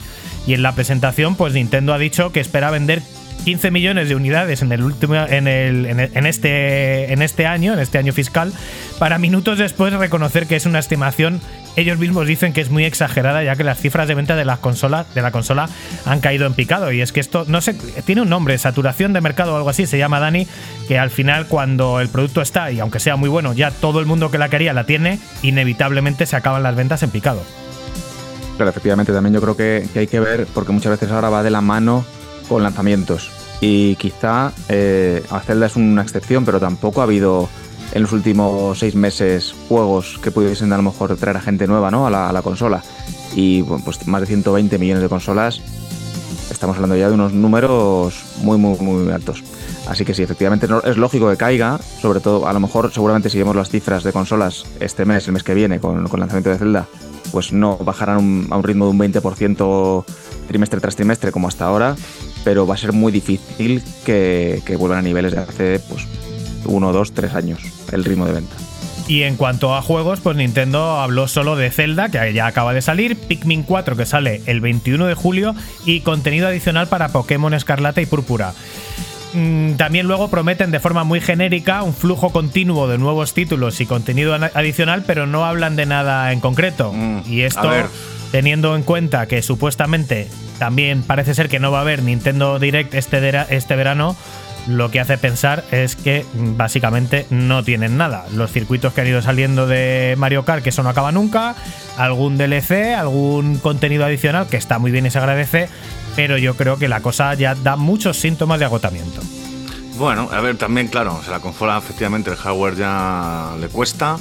Pero luego, claro, Nintendo al final tiene, pues no sé, 10 títulos que son vende, venden muy bien. Y claro, Pikmin 4, pues eso, el, el Mario Kart, que el 8, 9. Pues es lo que. Nintendo siempre va a su bola y le funciona muy bien, es lo que hay. ¿Qué, se qué le agradeceríamos a Nintendo? Pues no sé, que claro, que, que saque nuevos videojuegos diferentes, nuevas, nuevas sagas y demás, pero lo harán cuando quieran y si lo quieren hacer. Y, y mientras tanto seguirán vendiendo como churros y la gente seguirá pasando por el aro, que me parece muy bien porque, claro, si quieres jugar a Zelda, ¿dónde vas a jugar a Zelda, amiguito? Claro. Únicamente en, en Nintendo, Switch y los emuladores no se dice, eso está muy feo. Pero a ver en que ni- Switch solamente. No, eh, en emuladores es perfectísimamente legal jugar eh, en emuladores si tienes el juego original. Sí, tienes que esto, el juego, que esto claro. también ha habido ahí eh, ROM, unos salseos en las redes porque eh, y yo Juan o no sé quién ha jugado al juego en emulador que lo que es legal, eh, que tú puedes, Sí, sí, que si tienes pero el tú- juego pero- puedes hacerlo. ¿Qué- ¿Cuánta gente sabe dampear la, la ROM eh? y luego, ¿sabes? Ponerlo en el emulador y demás? Ese es el tema. Bueno, pues el que sepa, pero legales, legales. Eh, en cualquier caso, bueno, pues esto es lo que hay. Eh, habrá Nintendo Switch 2, no sabemos cuándo. Damos todos por hecho que va a seguir una, que va a seguir siendo el mismo formato porque ha funcionado muy bien. Y nada, seguir esperando mucha portátil, mucho hardware, que es algo que nos gusta que salga, porque nos gusta que haya cosas nuevas, pero tampoco nos gusta tanto hablar de hardware en realidad. No, pero a mí me interesa mucho saber la opinión de Nacho Cañas con el tema de la nueva Switch 2. La estás esperando, ¿no? Pues si es que ya lo sabéis, el mismo juego 2, la misma consola 2. Ya lo han hecho una y otra vez, Nintendo, Nintendo DS, Nintendo 3DS. ¿Qué tiene? Una opción que no se usó más que en cuatro juegos. En el del, en el ese que disparaba y otros dos sitios más. Y después dijeron, no, bueno, ahora lo sacamos sin 3D. Y, y se volvió a convertir en la misma consola 2. Pues va a hacer lo mismo. Va a ser Nintendo Switch con dos Is. Escuchad esto. Nintendo Switch iba a ser que esta vez los gatillos tendrán recorrido. Wow, innovación del 2002. Con lo que te gustaba a ti la Wii, madre mía, qué, qué- qué manía les estás cogiendo, por Dios. Nintendo Switch. Bueno, suena en Pixel Perfect la banda sonora de Virtua Fighter para Sega Saturn. Cosa muy antigua y con esto vamos a lo muy moderno, Nacho, porque le hemos cogido el gusto, nos ha gustado muchísimo estar en la Game Gune y yo creo que podemos comentar un poquito de la actualidad de los eSports. Sí, Daniel, nos hemos vuelto bastante fans de lo que es el- los eSports a raíz de haber estado en la Gingune, de haber estado disfrutando del ambiente, vibrando con esas victorias de, de los torneos de CSGO y de, y de Valorant. Y ahora, pues claro, pues vamos a dar un poquito más de noticias para que la gente, claro, ¿qué es esto de los, de los esports? Pues que sepáis que hay muchas noticias, pero vamos a empezar con unas malas. Por ejemplo, para los amantes de Overwatch 2. De hecho, que es creado por la compañía, eh, compañía americana Activision Blizzard. Y de hecho se esperaba que en Overwatch 2 sacaran un modo que se llama PvE, que era cooperativo, y lo han cancelado. Y básicamente han dicho que, que- que no lo van a sacar, desgraciadamente. Si no conoces eh, Overwatch, pues básicamente es un videojuego de disparos en primera persona, a lo Counter-Strike Go, donde se juega por equipos en partidas de 6 contra 6. Cada jugador controla un personaje único, conocido como héroe, que tiene sus propias habilidades y estilo de juego. En esto se parece, por ejemplo, al Valorant. Los jugadores trabajan juntos para capturar y controlar objetivos y para eliminar a los héroes del equipo contrario. Claro, eh, torneito clásico de juegos online, multijugador, batalla 6 contra 6 y a ver quién gana, ¿no? ¿Qué equipo gana? ¿Qué pasa con el modo PvE? Pues que era otro rollito ya. Era un rollo más solitario, es más con una historia eh, principal, con, con los personajes teniendo una profundidad mucho más grande y también qué pasaba con él, que puedas jugarlo en cooperativo. Entonces contra la máquina juegas. Entonces los enemigos no son personas humanas, no son, son controlados, son bots controlados por los por lo que es el juego. Desgraciadamente Blizzard ha dicho que esto se acabó y ya que para realizar este modo pues habría que trastocar todo básicamente detrás del juego. Las habilidades de cada personaje y esto claro, desgraciadamente podría desestabilizar lo que es el modo PvP y por ahí los americanos obviamente no quieren pasar porque tienen el juego como están y no lo quieren romper más. Pero bueno, como hemos seguido con el tema de los esports, pues vamos con varias noticias rápidas. Por si os apetece seguir el tema de los torneos que hay esta semanita. Yo tengo, el- tengo una. Perdona. Nacho, tengo una pequeña opinión sobre Overwatch. Eh, todo esto fue- ha sido una trampa para que la gente dejase de jugar al Overwatch, Overwatch, One- ah, Overwatch 1 y se pasara a jugar al 2. Eh, Porque esto era lo que prometían, en plan, dejar el 1, vamos a pasar al 2 y allí todos vais a disfrutar de este, mm, este modo nuevo. ¿Qué pasa? La gente dijo, venga, va, pues vamos todos al 2. Ahora, después de 3, 4 años llevan jugando, dicen, no, no, esto se cancela. Y la gente se sintió súper estafada, porque había gente con años y años y años de personajes de de Overwatch 1 que lo tiraron al traste para jugar al 2 en base a esa promesa. Una promesa ha incumplido. Con lo cual, lo de no, es que se trastoca todo. Es que esto no sabíais hace cuatro años. Que os acabáis de descubrirlo ahora. esto es una, Ya. una trampa vil y mísera que ha enfadado a muchísimos usuarios. Que de hecho ha sido trending topic y demás. En plan, me borro el Overwatch, me siento estafado, no pienso jugar ni un minuto más este juego. Porque la gente tenía ahí el cebillo de, bueno, esto no lo van a dar, no lo van a dar. Una trampa. Empresas estafando, las nuevas empresas. Pues fíjate que además que del Overwatch 1 al, Over- al Overwatch 2 no ha habido demasiado cambio, ha sido muy continuista y era con esto que efectivamente era la promesa que tenía Blizzard para los gamers que se pasaran al, al 2. Le han cagado, pues normal lo que comentas, de Nacho Cañas. Sí, además de que Overwatch de haberlo sacado de pago y hacerlo al día siguiente eh, gratuito, lo cual le debió hacer mucha gracia a gente que lo compró en físico, por ejemplo en Switch, que ahí está, ¿no? Para tirarlo. Como no juegues con amigos, es un clan de 10, 5 contra 5, algo así, complicado. Bueno, bueno, hay fornites en físico que cuestan un dineral, ¿eh? Porque lo van a sacar en físico y la gente por conservación. Sí, pero lleva cosas el pack. Al final casi pagas más por lo que lleva el pack que por el juego en sí, lógicamente, que es gratuito. Tien- Tiene otro sentido, vaya, no es compraste este juego y ahora es gratis, sino que ya siempre fue gratis y lo compras, te regalamos X cosas de las que puedes comprar en la tienda. El Fornite al principio era un juego que no era un Battle Royale. Era un juego de construcción y que tenía una historia, tenía un Ah. lore. ese es el juego que cuesta un dineral, porque vendieron cuatro. Entonces, cuando esto no funcionaba, dijeron, vamos a transformarlo en lo que se va ahora, el Battle Royale. Ya. ese juego es el que cuesta dinero. Así que echar un ojo a vuestras estanterías si tenéis un Fortnite. Ay, ay. Los dineritos. Bueno, Nacho, pues íbamos con las noticias rápidas sobre eSports. Más noticias de eSports, escuchando la música de Outrun, maravillosa, de fondo. A ver, el tema de los esports al final es como fútbol, que hay campeonatos, hay mundiales y demás. Y de hecho ahora mismo hay un mundial en París eh, de Counter-Strike Go que se está celebrando ahora mismito en la capital francesa y este fin de semana son las finales. Podéis buscarlo ahí en, en Google. Final París, CSGO y os podéis ver los partidos tranquilamente desde vuestra casita. Por otro lado, Valorant también. Esta semana es la última jornada de la liga regular y de los tres equipos españoles, KOI, Heretics y Giants, o- y por lo que hemos leído en varios foros, el único con posibilidades de clasificarse en los playoffs es Giants. También se comenta que el favorito son los ingleses de Fnatic, que es, o Fanatic, imagino, que están haciendo una temporada espectacular, ya que son el único equipo invicto de la serie regular. Lo difícil que es conseguir esto ¿eh? en un juego como Valorant, que ya lo comentaré luego un poquito en Comando Controles, que lo he probado por primera vez, he perdido la virginidad y he muerto como un capullo. Mm, por cierto, que bueno, como ya conocemos a gente y tal, eh, pues yo no, me voy a hacer muchos enemigos, pero vamos, yo voy en, en contra de Koi todo lo que se pueda, siempre, ¿vale? Ya está. Ok. No está- está- es el de Ibai Llanos, que es muy majo, pero como es, es copropietario Gerard Piqué, pues lo siento. Adiós. Bueno. No puedo. Bueno, por gusto colores al final. Más cositas de esports. League of Legends, el famoso League of, League of Legends. Tenemos la Mid-Season Invitational, Invitational 2023, que es la octava edición del torneo internacional de mitad de temporada de videojuegos multijugador League of Legends, organizado por el desarrollador del juego Riot Games. El torneo empezó, de hecho, el pasado 2 de mayo y termina este fin de, ¿eh? O sea, que son ya bastante tiempo jugando. Desgraciadamente los equipos europeos G2 y Mad Lions han sido eliminados y realmente la, la semifinal es el viernes 19 y la final el domingo 21. Hablan los mentideros de que el equipo coreano T1 se perfila como ganador del torneo con su estrella... Faker. ¿Tienes, ¿tienes Raver? ¿Tienes Rever? Faker.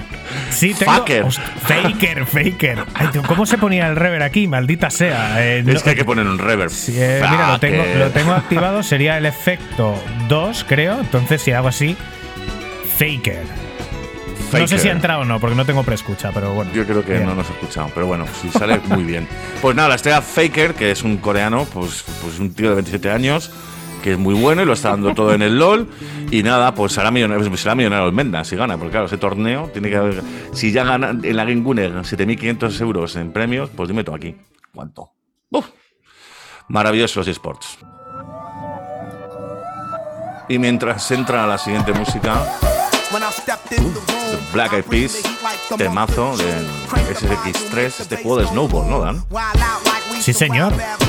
Pero me, maravilla, mara- me maravilla. Nacho es un experto en tirar capotes cuando a mí me veía saturado con las manos, porque yo estoy con la técnica y con la música y demás. Yo es que juego DPS o support siempre. entonces- Pero fíjate que ahora estás al quite, ya ves la música que es, ves el artista, ves el videojuego, es maravilloso. Nacho, eh, cada día mejor que el día anterior, como siempre desde que le conozco, iban 30 años. Iban treinta y pico años, sí, Daniel. Y seguimos aquí en noticias dando salseo con el temita de Marras, que ya comentamos en el, en el pasado podcast, en el anterior, en el anterior, anterior, que nosotros que el. Microsoft o Activision. Pues sí, estamos con los Black Eyed Peas que nos dicen eh, It's a holiday. It's a, It's nightmare, it's a nightmare. It's a holiday. Pues es unas vacaciones como las que está viviendo, ya le veis, a Nacho Cañas eh, desde el Caribe y de- desde donde eh, hace lo que más le gusta hacer, es el opinador profesional y aquí estuvo Nacho Cañas opinando sobre este tema hará un par de meses y dijo que eh, el tema de Activision con Xbox lo veía que por supuesto que no iba a ser. Luego hubo noticias de que la CMA estaba a punto de aprobar y había dado ya, eh, había filtrado opiniones positivas, cosa que no sabemos por qué hizo, pero había filtrado opiniones positivas positivas y entonces Nacho Cañas opinó que ahora sí que sí, no había duda de que se iba a hacer y que consideraba que tal. Bien, pues eh, la semana pasada en el último podcast, el 66, ya dijimos que la CMA definitivamente ha bloqueado por sorpresa la compra de Activision por parte de Xbox y queremos saber eh, estos giros de opinión de Nacho Cañas. ¿Dónde está ahora mismo tu radar, Nacho Cañas? Se va a hacer por tu, por supuestísimo. Recordemos que Europa ha aprobado. Hombre, pero es que esto... ha aprobado. Está- Y no- Europa manda. Ok, buena, buena opinión, pero claro, es que ya sabes demasiado, sabes demasiado. Entonces, eh, ya sabes demasiado. Bueno, en cualquier caso, pues eh, esta era la opinión de, del resumen de opiniones de Nacho Cañas, la opinión que mantiene Nacho Cañas. Pero me sorprende, ¿eh? después del bloqueo de la CMA ahora lo vamos a hablar. Y bueno, como no hay Pixel Perfect sin salteo, pues vuelve a haber noticias. Y como bien ha dicho Nacho Cañas, la Comisión Europea ha aprobado la compra y da luz verde a la operación. Eso sí, ha tenido que llegar a unos acuerdos antes y Microsoft tendrá que cumplir con ciertas condiciones, pero la compra está aprobada. De nuevo, no hay preocupación eh, por el tema de Call of Duty, aparentemente, pero sí por el juego en la nube, que es algo que nosotros no sabíamos que era tan importante. Porque esto representa entre el 1, a día de hoy, ¿eh? representa entre el 1 y el 3% del mercado de los videojuegos. Es completamente testimonial.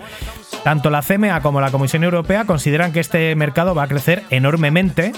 Pero lo que cambia son sus previsiones. En, Reino Unido consideran que va a crecer muy rápido y que ahí tiene una, pro- una posición muy prevalente eh, Microsoft y Xbox con el Xcloud. Y en Europa no son tan optimistas y además eh, han hecho firmar a Microsoft una serie de compromisos para que no fagocite todo el mercado de la nube. Y de hecho, eh, pues Xbox lo ha hecho, ¿no? Ha, eh, ha hecho varios acuerdos con varias otras plataformas como Nvidia para su GeForce Now y otras cuantas más de las que ya hablamos en, los podcasts anteriores. Total, que la situación es que los grandes, los grandes mercados la cosa está en empate.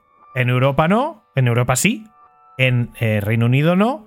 Y queda por ver qué pasa en Estados Unidos, donde también están teniendo bastantes problemas y la cosa ahora mismo pinta mal. Es un poco loco porque, en teoría, según lo que ha aprobado Europa, si Microsoft sube un juego suyo a su nube, con lo cual eso incluye Game Pass, está obligado por ley a subirlo a la nube de las demás plataformas. Con lo cual, esto diría que no habría exclusividad o que no lo subiera a Game Pass. Sí, bueno, pues será un first party en su canal y se llevará un, canon en los otros canales. Y esto es, bueno, una. Sí, al final va a tardar muchos años en que esto cuaje como algo gordo, creo yo, vamos. No cree así el Reino Unido. Bueno, en el caso de que se apruebe en Estados Unidos esto, se ha empezado a hablar. está- lo, lo lleva mal, ¿eh? En Estados Unidos. No, no se sabe qué va a pasar, pero no pinta bien de momento. Se ha empezado a hablar de la posibilidad de vender los juegos de Activision en todo el mundo y no en el Reino Unido, quedarían excluidos. Algo que sobre lo que Xbox no ha querido pronunciarse, pero Satya Nadel- Nadella, que es el eh, director de Microsoft, ha dicho que no lo descartan, que habrá que ir viendo qué pasa en cada momento, pero no ha dicho que no. No ha dicho, no, no, no, si no hay en Reino Unido vamos a tirar para atrás. Eso no lo ha dicho. Y bueno, si esto pasara, pues sería algo sin precedentes en la historia del videojuego que un país, y mucho más, un país tan importante en el mercado de los videojuegos como Reino Unido, se quede fuera de, de la distribución de los juegos encima del top 1 mundial de ventas todos los años, que es Call of Duty. Este está jugando al póker. Sí, sí. Va de farol completamente, vamos. Dani Grande, mira la cara. es los- Esto va a normalizarse en cuanto se apruebe, se normalizará. Y el tema de juegos en la nube, eh, yo creo que todavía nos queda un poquito, por desgracia, porque sería genial ¿eh? tener eso superado y que fuese un estándar a, a corto plazo. Para todos sería muy cómodo. Me Pero- encanta ver a Dani Grande de perfil total, de- totalmente de perfil. Es, es como una moneda. Es te- como una moneda, Dani Grande. Es impresionante. Tengo el micro lado, la cámara este se me ve un poco raro. Danitcoin, es verdad. Bueno, perdón, tras este inciso Nada, puedes nada, continuar. nada. Sí, no, que iba a decir, yo creo que el tema de juegos en la nube, si, si recordáis, eh, yo creo que la primera empresa que lo intentó así como seriamente fue una que, que inventó, que fundó Dave Perry, que se llamaba Gaikai. No sé en qué año, 2008, 2010, una cosa así. Eh, Pero lo intentó con éxito, ¿eh? Porque eso tenía muy buena pinta, se lo compró Sony y PlayStation Now es eso. Era, se lo compró a Dave Perry, que ahora mismo estará pues al ladito de Nacho Cañas disfrutando de un cóctel en una playa paradisíaca. Pero la realidad es que todavía está un poco verde. O sea, no, que, que queda todavía, yo creo, una parte ahí de infraestructura, tecnológica, tanto por la parte de ejecución como por la parte de, de la propia señal de internet, para que esto funcione como debería. Así que vamos a ver. Oye, pues no sé, no sé, no soy vidente para saber cuántos años va a tardar eso en estar pues, un poco más perfeccionado, pero yo creo que nos queda. Desde luego nos queda para que sea un estándar. A mí me parece que esté bien la opción. ¿eh? Dani no es muy de jugar en la nube, como ya lo sabrán nuestros queridos oyentes de Pixel Prefe Videojuegos. Pero para mí, cu- cuanta más opciones haya para jugar y que la gente tenga acceso a videojuegos, me parece, vamos, lo mejor del mundo. ¿Qué pasa con el tema del, del Reino Unido? Que van a dejar de vender en Reino Unido por la. Por sí, claro. No me lo crees, para mí es un Pero a mí, me, farol, a mí me ha eh, sorprendido lo que ha dicho Dani Grande de, bueno, cuando esto se apruebe, a ver, que en Reino Unido ya han dicho que no lo aprueban, ahora hay periodo de apelaciones. ¿Tú crees, Sí. Dani Grande, que eso va a salir adelante? La opela- la- Yo creo que sí. Ajá. A ver, esto es poner, es poner puertas al campo. Presión, no tiene ningún presión. sentido. Es que. eh, y más. a- o sea, es que son tantas cosas. ¿Cómo vas a limitar eso, por ejemplo, a nivel digital incluso? Yo no te digo físico, ¿no? Pero también a nivel digital. Es muy, muy complicado ejecutar algo así. Eh, yo creo que cuando sea oficial, ahí alguien va a recular o las apelaciones, ya veremos cómo, cómo es, pero que no tiene sentido que de repente, o sea, que, no es Corea del Norte, ¿sabes? Eh, y esto eh, en Reino Unido. No puede ser que eso se queden fuera. Hay muchísima presión por parte de Microsoft y eh, ya lo comentamos en el podcast, que salió un señor diciendo que, bueno, si es que Microsoft es como en, Reino Unido para Microsoft súper importante, llevamos aquí muchísimos años haciendo mejor el país, bla, bla, bla, presión por todos lados para que este organismo lo apruebe. Pero bueno, A mí, a mí me preocupa más que, que Activision saque juegos buenos, la verdad, que esto. sí, sí, yo, yo. Es la actualidad, yo me he quejado mil veces de esta noticia, pero es la actualidad, la tenemos que dar. Y no sé si Nacho Cañas eh, tiene algo para resolver el tema. Nada, pues que esto van a hacer lo que les dé la gana, pagarán las multas así con lo que tengan suelto en el bolsillo de atrás y tirará para adelante. To find out who we are. We look up to the sky Sigues en Pixel Perfect, sigues en el programa de los videojuegos. Este es el programa de radio de ninguna radio.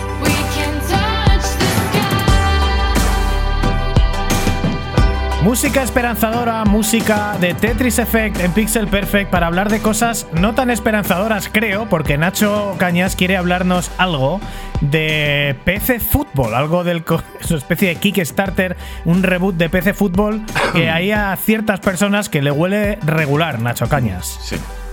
Bueno, hace un tiempo, unos meses, se empezó a hablar de Pez Fútbol, se creó una cuenta de Twitter, se creó un dominio, Pez Fútbol 2023, anunciando que se iba a lanzar el 23 de diciembre de 2023 y que empezaba a aceptar pre-reserva, que una especie de, como dices tú, no era un Kickstarter, pero bueno, compra, precompras. Con lo cual, asombrosamente estaba asociado con PC Componentes, que eso quieras que no, es que hay una marca importante detrás, y bueno, una marca que lleva muchos años funcionando. Y empezaron a tuitear mucho, tuitear mucho. Y sin conocerlo diría tuitear más que trabajar. ¿Por qué tuiteaban en plan, bueno, venga, vamos a ponernos a hacer un juego? ¿Qué equipos queréis? Y en plan, pero, pero un momento, ¿estáis haciendo un juego o qué es esto? ¿O es una idea?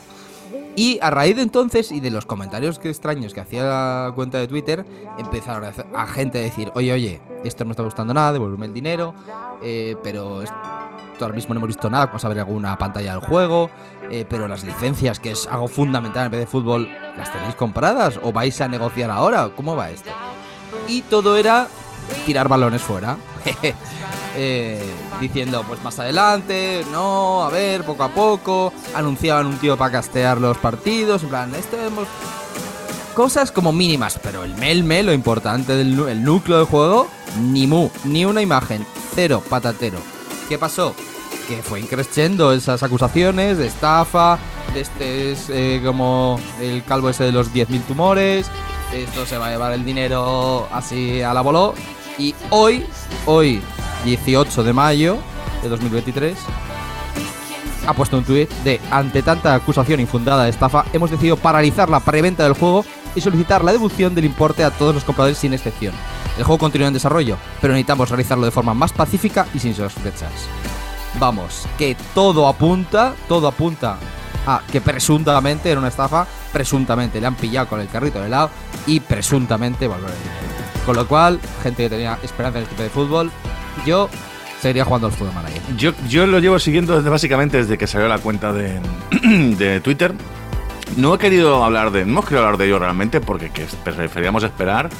Nos gusta hablar de las cosas cuando ya están hechas o están a punto de salir. No era el caso de PC Fútbol. De hecho, creo que una de las cosas que más olían del tema de la cuenta esta es que el logo de PC Fútbol 2023 se lo hicieron unos fans de la página. Para empezar. Eso ya da mal rollo. Hombre, lo del tema de PC componentes que esté detrás, eso es como, hostia, esto a lo mejor va en serio. Pero claro, lo que tú dices, al final pides información para la gente que quiera comprar el juego y demás, y no le das, y vas por las ramas, pues ¿qué va a pensar la gente, macho? Pues no voy a poner mi dinero ahí, devuélvemelo ya. Sí, a mí, a mí me da la sensación de que existir quería existir de la misma manera que existió en su momento Blade. ¿Por qué no? Pero claro, eh, sí tenía pinta de ser lo mismo de Blade, ¿no? De eh, empezar a soltar pasta aquí y ya veremos si es el PC Fútbol 2023, 2024, 2029, ¿no? Y de momento, de momento el dinero suéltalo y luego ya veremos. Y ahora han dicho, venga, pues tomad vuestro dinero. Que, pero claro, si os hacía falta el dinero, ahora cómo vais a hacer el desarrollo. es un poco extraño todo. La liga, eh, vamos, te vale un pastón también tener los equipos de la liga. Y como era el PC Fútbol, que puedas tener hasta de tercera división, si no recuerdo mal, dime tú a mí cómo está el tema ahora para pagarlo. Entonces, a lo mejor si haces el. Si lo hacen en plan, te los inventas como el International Superstar Soccer Pro de la época o el Pro Evolution Soccer de, de PlayStation, que te puedas poner los nombres. Eh, editados porque estaban inventados. Daniel, ¿tú te acuerdas de los, de los nombres ¿no? del, del Pro, tío? De alguno.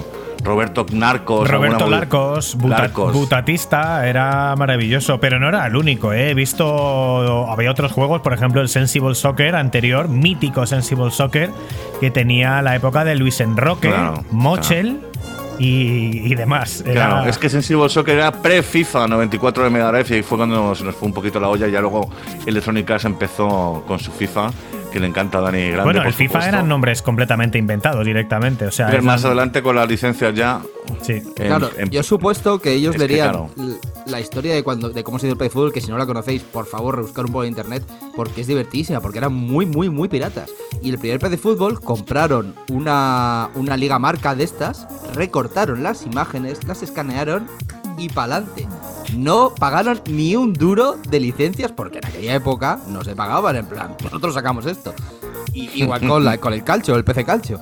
Y ya más adelante vieron que empezaban a ganar dineros y para adelante. Pero por favor, echar un ojo a la historia del PC fútbol, de su creador, de cómo eh, arrastraban ahí. Se empezaba a vender en, en kioscos porque se vendía como regalo de una revista, que pagaba menos IVA porque era un producto cultural. Y así todo el rato. Es crema la historia del. Bueno, pues hasta aquí las noticias. Esto es lo que sabemos de PC Fútbol. Veremos a ver qué pasa mientras tanto. Pero tenemos más noticias cortitas que nos gustan, que le gusta mucho a Nacho y nos gusta darlos en titulares.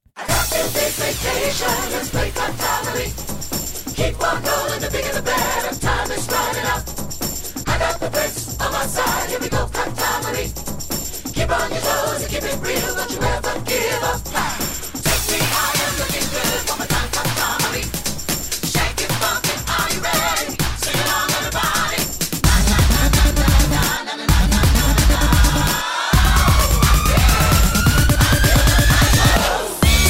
Bien, Pixel Perfect número 67. El titular es 19 ya de mayo de 2023. Claro, tenemos de noche, son 8 de noche. Tenemos, tras gastar miles de millones de dólares, Meta, el antiguo Facebook, parece dar por finiquitado su proyecto de metaverso. Aunque parece que seguirán produciendo gafas de VR. Esto obviamente no es una buena noticia, sobre todo para los amantes de la realidad virtual. Tras los despidos masivos por parte de Zuckerberg, Meta se estará enfocando ahora en la inteligencia artificial, que por otro lado además está muy de moda y tendrá que enfrentarse a una competencia feroz. Eso sí, hablando de competencia feroz, Apple ha anunciado recientemente que está desarrollando gafas de VR para 2023. Bueno. Más calidad, más variedad, mucho mejor. Cuanto más competencia, mejor. Vamos a ver para qué soporte son las VR o serán a lo mejor standalone como las Oculus. Veremos a ver. Eh, Veremos. yo aplaudo la desaparición de ese engendro horrible que era el supuesto metaverso, que lo que se había visto era una auténtica basura, que no se entendía nada de lo que querían hacer realmente con eso. Una segunda vida virtual, el Second Life con con, Sanitivo. live, con gafas, sí. Y bueno, yo creo que estaba, es- estaba cantadísimo para cualquiera que tuviese un poco de experiencia y visión, pero durante este. ¿Cuánto ha sido? ¿Un año y medio o dos años? Que Meta, dos años que, desde sí. que anunciaron este cambio a Meta y el metaverso, la cantidad de dinero que se ha invertido en desarrollar mierdas en el metaverso, un montón de empresas, en dar charlas sobre el metaverso, en hacer libros sobre el metaverso.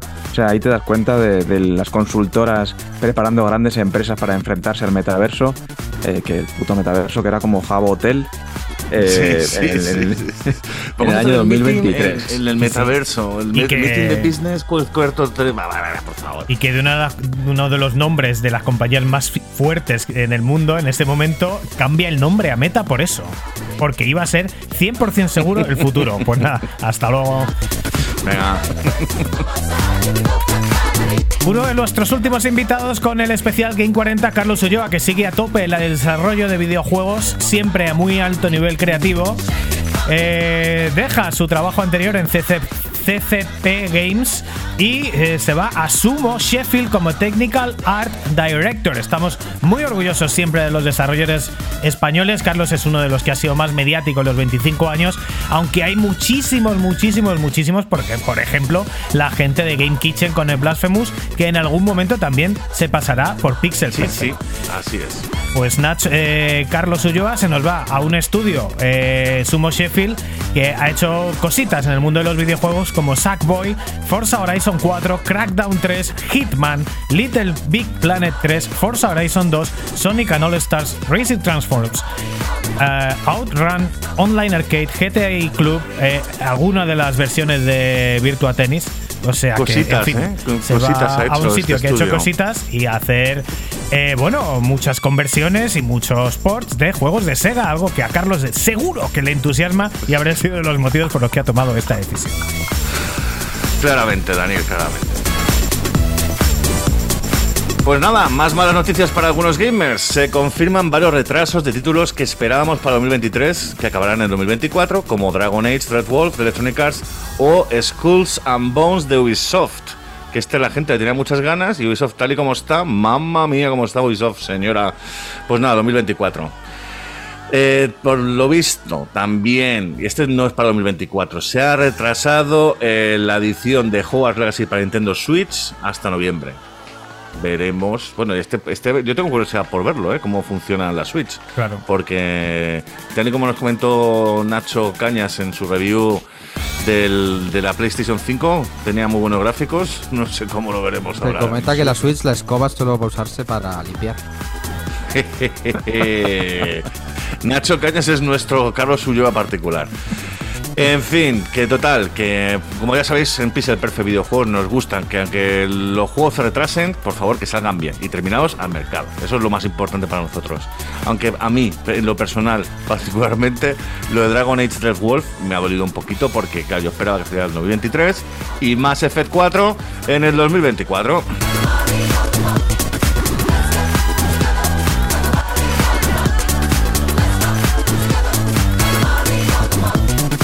El, fabricante japonés Sharp, fabricante de teles y pantallas, ha confirmado que trabaja en pantallas LCD para una consola de videojuegos.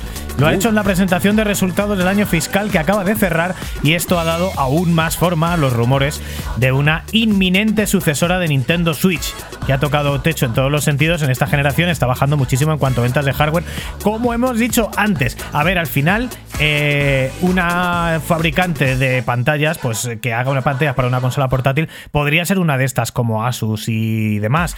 Pero claro, es que es Sharp, que es un fabricante japonés, o sea que tiene toda la pinta y vamos a ver si ya solo queda saber cuándo llegan las, y las especificaciones de la nueva consola de Nintendo.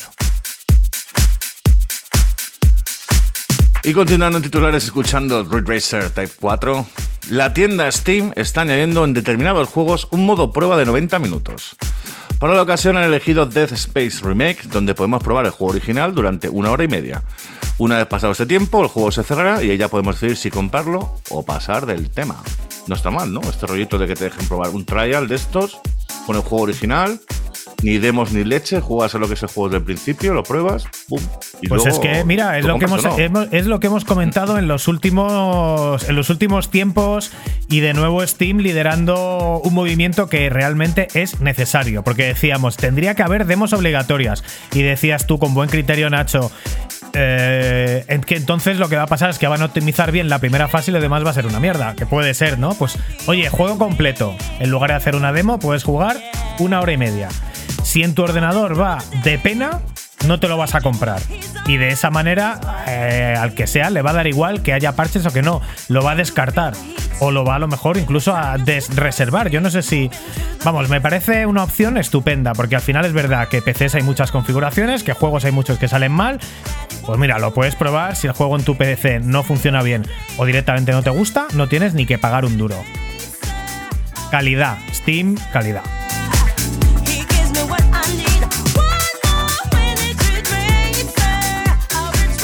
Así, me toca a mí, ¿no? Sí, querido. Sí, un nuevo querido amor. capítulo de Mortal Kombat ha sido anunciado. Después del 11, NetherRealm Studios ha anunciado el reseteo de la franquicia y volvemos a Mortal Kombat 1. En un universo paralelo donde Liu Kang ha ascendido a Dios. Un reciente tráiler ha confirmado, bueno, que ha salido hoy mismo el tráiler, desde el momento que estamos hablando, ha confirmado esta información, pero apenas hay detalles sobre el juego, excepto la fecha de salida, que es el 19 de septiembre, tampoco dentro de muchísimo, en PC, Switch, PS5 y Xbox Series X y S. El tráiler es gore a más no poder, es como un fatality continuo y es algo que está muy buscado como en... eh, realmente como en el primer Mortal Kombat, ¿no? Es buscando eh, el salseo y buscando, porque claro, eh, lo que tenía Mortal Kombat 1 en su día era increíble porque salía sangre, que no se había visto nunca. Y de hecho en las consolas de Nintendo el juego iba capado de sangre y en el de Mega Drive tenías que hacer un truco que era ABACABB para sacar la sangre. Te ha gustado, ¿eh? Que me sepa el truco de Mega Drive a día de hoy. Sí, que- quería decirlo yo, joder. Siempre lo digo. Pues nada, ahí gore a tope, os recomiendo que veáis el tráiler. El tráiler no se ve nada del juego, es una cinemática muy, muy rica, eh, y buscando que hablen de ellos en las noticias en plan de los videojuegos son malísimos, violencia, pero que se hable de Mortal Kombat. O sea, lo gracioso de los últimos tweets de, por parte de NetherRealm Studios es que han sacado las, eh, las versiones especiales, las versiones de, de, mm, coleccionista, 120 dólares con no sé qué, con no sé cuánto. Ellos sí que lo están vendiendo bien.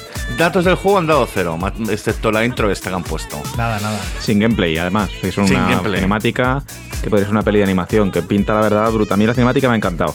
Pero mi problema con los Mortal Kombat es que luego ves el gameplay y parece de otra época. A- ver qué, qué tal. Es como que se ha quedado un poco en el pasado a nivel de juegos de lucha, aunque sigue teniendo una fanbase importante. Eso es eso, que es, Pero- un juego, es un juego de culto y al que le es un poco como las películas de terror, pero de serie B es un juego que a nivel mecánico a lo mejor es un poco más cutre, pero lo de los fatalities tiene mucho tirón y, y hay gente que le gusta mucho.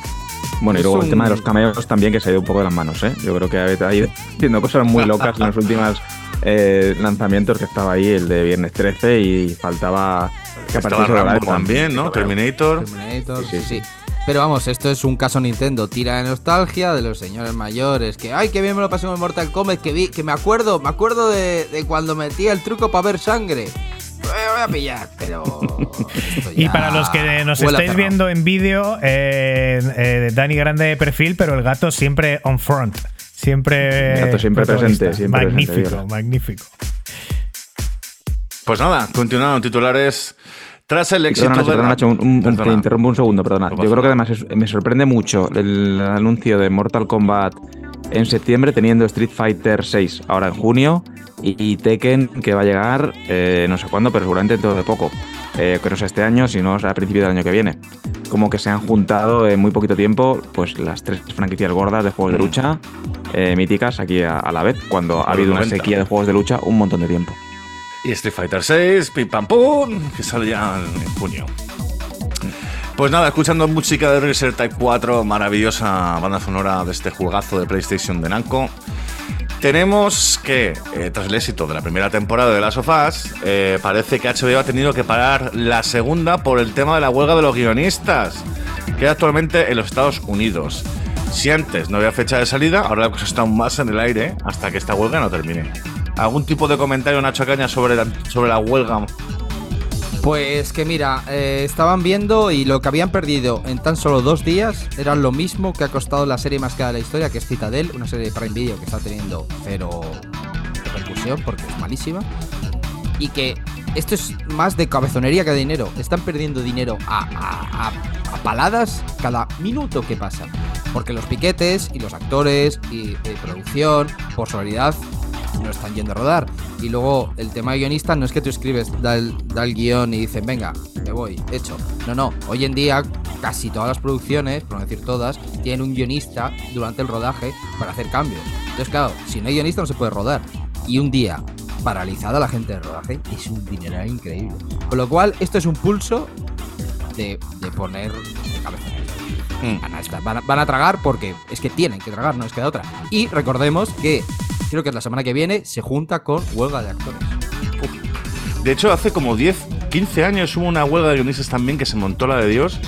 Y al final, pues claro, cedieron lo- los de las productoras y, y demás y, y apoquinaron. Y ahora mismo se juntan dos: guionistas Exacto. con actores. Con actores. Y esto ya no es de si van a aceptar o no, sino de cuándo lo van a hacer.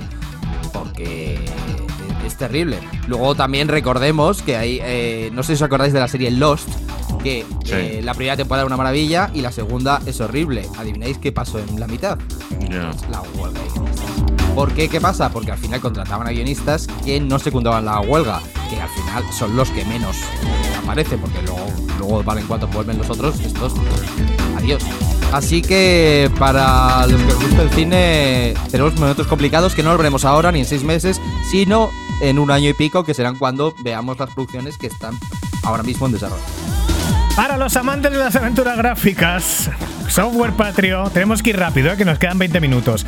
Nos ha contactado recientemente un estudio español llamado Pixel Power para hablarnos de su primer proyecto Bremen Hot Strings. Esta aventura está basada en el famoso cuento Los músicos de Bremen, pero ambientada en Alemania de los años 30 bajo el yugo nazi. Mola.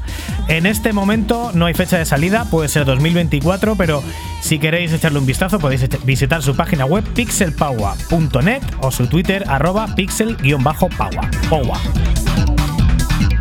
Y ya, para terminar, titulares, por supuesto, los titulares de la comunidad.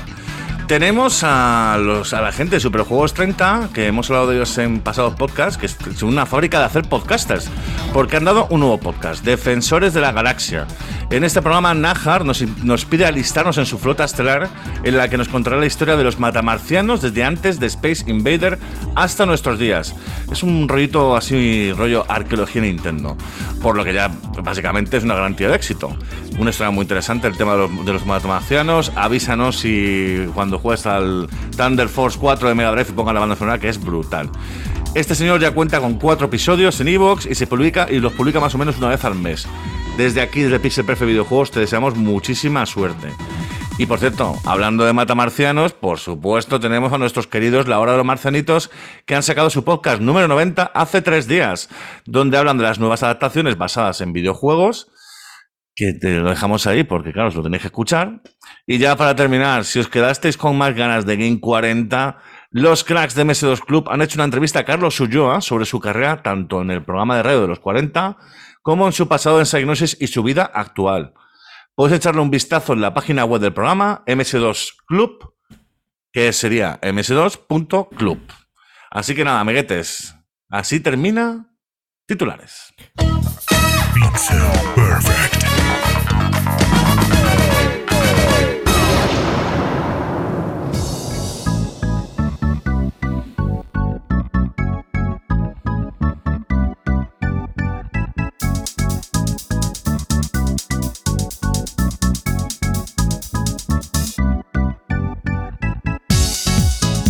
Seguimos en Pixel Perfect, seguimos en el programa de radio de ninguna radio. Estamos escuchando la banda sonora de Streets of Rage 4 y esto tiene un motivo porque ya estamos en quemando controles. Y Nacho, nos habían hecho un reto y hemos tenido que cumplir, lógicamente. Sí, sí. Estamos escuchando la banda sonora de Street Fighter 4 por un reto que es del un especial de la comunidad podcastil por el podcast de Pass Is Now. Muy recomendable. Dani ha conocido a estos señores en vivo y en directo que han puesto un hashtag en Twitter que es el Club del Arcade. Y esta gente hemos llegado an- antes de nosotros porque la hora de los marcianitos nos han nominado a jugar un juego de arcade clasiquito de los de toda la vida. Entonces, hemos jugado más varias cositas. Hemos jugado Dani Grande y Dani Turienzo por un lado al Gears 2 y luego los tres juntos al Street for Rage 4. Juegarraco. Bueno, ¿y queréis que hablemos de esto lo primero o lo dejamos para el final? ¿Cómo lo veis? Porque igual no nos da tiempo a hablar de todo lo demás, si no. Yo me quitaría esto de encima ya. Venga, perfecto. Pues nada, Streets of Rage 4, juegarro increíble. Hay una historia detrás muy graciosa de cómo convenció este estudio a Sega para, para que les dejaran hacer un reboot de, de esta saga, básicamente. Eh, y hecha con muchísimo mimo, con incluso música del propio Yuzo Koshiro, como esta canción que escuchamos, que se llama Dare Back, y viene a ser una especie de remezcla diferente de la canción inicial de Streets of Rage 2. Bueno, pues Streets of Rage 4, 11 fases de beat'em up dibujadito, no es pixel art, es dibujadito, pero es muy homenaje a lo que fue Streets of Rage 2 sobre todo. Pocas cosas salen del 1, aunque algunas, por ejemplo, alguna magia, ¿verdad, Nacho? Que Sí, no, es, los- no es la magia, pero ahí- está en el guion. El especial de los tres personajes del principio, Axel, Blaze y mm, Adam, el especial era, una, era un coche, coche policía de estos que tiraba un, un misil y acababa con todos los personajes en pantalla. Aquí en el Street Fighter 4 hay un personaje, un boss, que en el DLC es personaje jugable, que también tiene este especial y mola un montón y además putea bastante. Y este juego de Street Fighter 4 que tiene, pues eso, como bien ha dicho Dani, ha cambiado gráficamente, pero se han metido nuevos personajes, pero se mantiene el espíritu de, de up clásico y maravilloso, donde además, por primera vez en la historia, ha visto a Dani ganarme, porque es que es increíble lo bueno que es con Adam, el tío. Y mira que a mí me gusta Axel, ¿eh? pero venga, yo me hago, pues no sé, 30, 40 de combos y Dani ciento y pico, venga, venga ahí. Hay que decir que Adam es demasiado bueno. ¿eh? Sí que están, están bien todos los personajes, pero cuando te haces con Adam es un poco. Es un poco escandaloso, la verdad. Y es fácil hacer lo que dices tú. 80, 90, 100, 120 hits combo, sobre todo en las primeras fases. Para mí es un disfrute absoluto. En realidad, todos los demás personajes están bien nivelados, pero Adam, cuando lo sacas, que los tienes que ir sacando los personajes, es uno de los más fuertes. Estabas haciendo así con la cabeza, con la cabeza, ¿no, Dani Grande? Porque totalmente de acuerdo que Adam es, va un poco ahí up eh, en el juego. Y yo, nada, simplemente decir que a mí me ha parecido. Porque a mí siempre me han gustado mucho lo- los beat'em up, desde, pues, desde que jugué a Double Dragon en una recreativa de chaval. Pero nunca tuve Mega Drive. Entonces, eh, yo Street of Rage he jugado en emulador un poquito, pero cero. Yo la de Final Fight principalmente en la época. Y cuando. Pero, pero siempre me ha gustado el juego. Entonces, cuando lo pillé, eh, creo que, que, es un ejemplo de que todavía se pueden hacer este tipo de juegos muy bien y que funcionen y que tienen un público y que siguen siendo súper divertidos y súper presentes y que espero que el éxito de este juego sirva para que veamos más. No necesariamente en reboots, como es este caso, pero sí juegos, volver un poco a lo que consumimos a día de hoy en emuladores, pero con versiones actuales. Creo que también la escena indie puede ayudar mucho. Este no es un juego Mm, indie, Hay lógicamente cositas. hay cositas y se Hay va cositas. viendo, pero este es el ejemplo de que, bueno, se puede llegar más lejos. A ver, es Eh, relativamente indie porque tiene presupuesto de Sega y el dinero ahí pues eh, no es el de un estudio indie, pero un poco indie sí que es, o sea, es un proyecto muy personal de la gente que lo ha hecho por, y lo han hecho por amor. Y como lo han hecho por Claro. amor, lo han hecho con todo el amor que es el ingrediente número uno porque al final cuando un trabajo tan serio como es el desarrollo de videojuegos es por puro amor y con un estudio pequeño, que son cosas que ya no se ven tampoco mucho, porque es difícil mantener eh, el, el eje artístico, el eje de jugabilidad y el objetivo ¿no? del equipo, que es lo que se intenta conseguir. Y aquí lo que se intenta conseguir es una cosa, pues eso, una cosa retro, actual. eh, me gusta mucho que no hayan hecho pixel art, me gusta mucho que no hayan hecho gráficos 3D, por supuesto, y creo que lo han dejado muy bien en casi todos los sentidos. A mí lo que es el juego en general, lo que es la jugabilidad es buenísima, el sistema de combos es espectacular, eh, la vida que tienes está súper bien diseñada para cada fase. Y me parece que va de más a menos en el sentido de que las últimas fases para mí, los jefes finales tienen poca personalidad. No me gustan mucho las, la- algunos de los eh, enemigos que más se repiten, que son las, las tipas estas moteras, y los dos jefes finales que salen primero por separado y luego juntos. Eh, son muy annoying, son, son muy molestos, pero tampoco son tan fuertes. Son como una especie de niñatos absurdos que me Sí. tocan bastante. O sea, casi que me cabrean más que me dan miedo. Los hijos de Mr. X, que son la Y y la, y la X, creo que y la Z, algo así. No, el tema de los jefes no es lo mejorcito, vas de, de más a menos. A mí lo que me pasó con este juego es que se me hace corto. Yo hubiese preferido más fases y más y más y más y más. Y para eso, ¿qué ha pasado? Que te lo arregla el DLC. Pero como no lo tenemos, yo me quedo sin jugar con Siva, que me encanta. Ah, bueno, es verdad que en el DLC se puede jugar con Shiva. Pues nada, esto es un poco Street Fighter Race 4. Muchísimas gracias por nominarnos eh, a la gente. Nos toca de- nominar. Pues qué, a MS2 Club, ¿o qué? Porque para A que jueguen- MS2 Club nominamos. Venga, pues ya está. Nominados. Estáis nominados, tenéis que jugar y hablar en vuestro podcast de un arcade cooperativo. No os va a costar nada, siendo gente del retro. A ver qué elegís de MS2 o de consolas antiguas. Ahí, ahí. Venga, pues eh, vamos a aprovechar la presencia aquí de Nacho Cañas y Dani Grande para ver a quién ha estado jugando en estas últimas semanas y hacer un quemando, un quemando controles como Dios manda. ¿Por quién empezamos? ¿Quién, quién levanta la mano primero? Bueno, pues voy a hablar yo. Eh, porque ser el primero para hablar de un juego que parece de hace tanto tiempo. ¿Por qué? Porque he jugado al último juego de Saints Row, la clásica saga que sacaban en 2022. Es un juego que pasó sin pena ni gloria y ahora comprobé en mis propias carnes el por qué.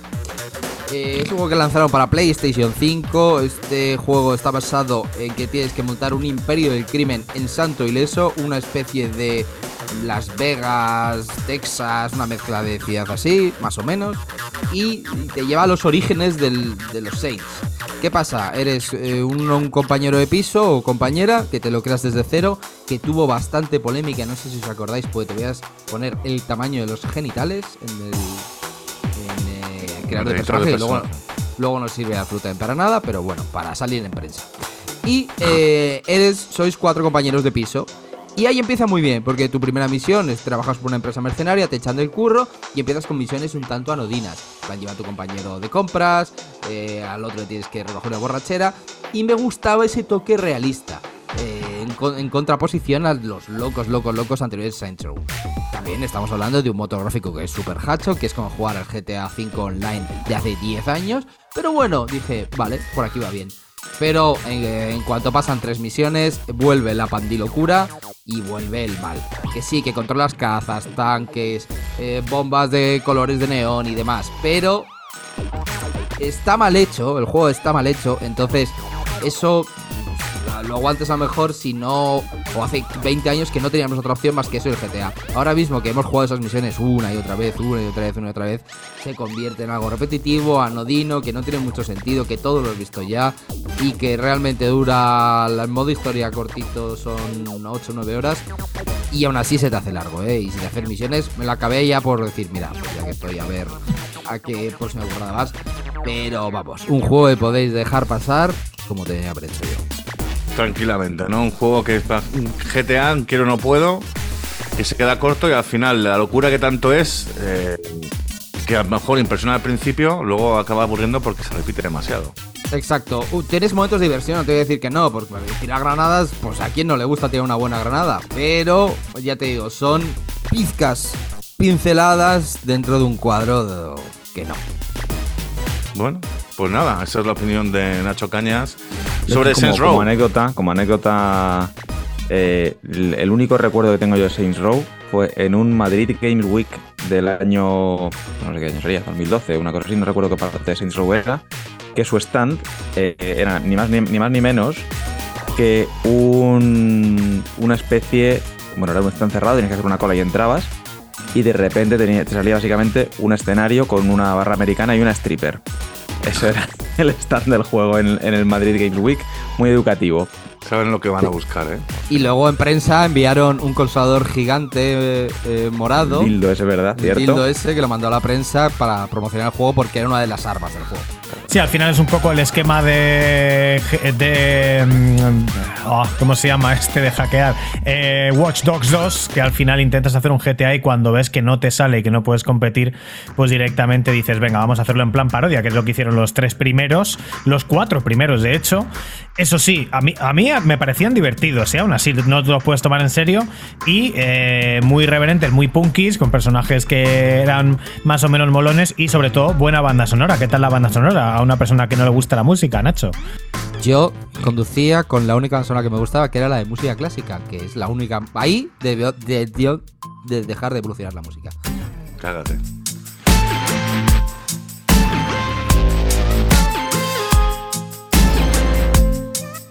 No hemos dicho nada de la banda sonora de Streets of Rage, pero creo que no hace falta. Es musicón y de hecho ya hablamos aquí en el programa que había incluso algunos de nuestros oyentes que se lo habían comprado en cuádruple vinilo y algo que merece mucho la pena para coleccionistas de la música en este formato. Dani Grande, tú has estado jugando. Bueno, Nacho no nos ha contado nada de su experiencia con Zelda Breath of the Wild, ya nos ha contado un poco antes lo que le había parecido en general. Así que pasamos a Dani Grande que ha jugado, entre otras cosas, a Redfall. Bueno, jugado, lo he probado, eh, probé un par de horitas con, con un amigo porque la verdad es que es un juego al que tenía muchas ganas de, de probar y teniéndolo incluido en Game Pass en día 1 dije, bueno, pues a pesar de todos los comentarios que comentasteis vosotros y en general internet eh, desde su lanzamiento dije, bueno, vamos a darle un, un poquito de, de cariño a esto y vamos a intentarlo. Así que nada, me puse con un amigo a, a jugar a ver qué tal y he de decir que el tiempo que jugamos, eh, desastre absoluto. Así en general. No porque el juego vaya especialmente mal, aunque se ve mm, muy viejo, se ve muy viejo, parece un juego de hace 10 años genérico, eh, pero es que no nos pareció en ningún momento ni divertido. Con lo cual no dan ganas de seguir. Es como tienes típica estructura de juego, de videojuego. Bueno, sabéis que llegáis, es como un pueblo que está lleno de vampiros y que entonces tú llegas allí y tienes que intentar eh, limpiarlos y pasan pues un poco como hay una secta, que son como los humanos que, que están por ahí y luego los vampiros. Eh, y hay una resistencia y pues todo muy original, te pones la resistencia e intentas pues empezar a hacer misiones que son súper guiadas de vete a estos tres helicópteros a rescatar a los a recuperar los materiales que están ahí. Bueno, pues vas para allá. Y de camino te encuentras humanos y vampiros que tienen menos inteligencia que un vaso de agua medio lleno. Ninguno de ellos hace que el juego al final lo pusimos en la dificultad más alta y sea un paseo.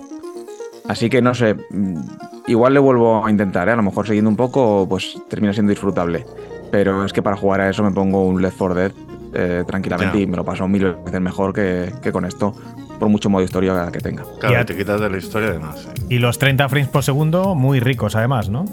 Bueno, es que no solamente los 30 frames, ¿eh? es que a nivel de control eh, no sé por qué es, no sé exactamente, no sabría decirte con palabras el, el por qué, pero la sensación es que es muy tosco en general, muy tosco, que no es nada, eh, nada sencillo manejar el personaje de, de forma precisa. Bueno, Eso lo Eso probamos. que lo jugaste, eso que lo jugaste con amigos, que si amigos tiene que ser aquello. Pues no, ni me lo planteo, claro, claro, es un amigo. No, yo creo que es un juego que este, o sea, o lo juegas con amigos, bueno, es que además, incluso el diseño de personajes es un poco todo. Está todo- no sé, sorprende la verdad, viendo un poco el historial del estudio de Arkane, el, el que le parezca un juego que le hayan metido tan poco cariño, viendo Ya, los anteriores. ya. Y lo que decían de, claro, Microsoft ha puesto cero presión sobre, sobre el estudio Arkane y le han sacado un poquito juego mojón con la, la cantidad de gente que estaba esperando. O sea, muy mal mes para Microsoft, como hemos, como hemos como comentado en el podcast número 66.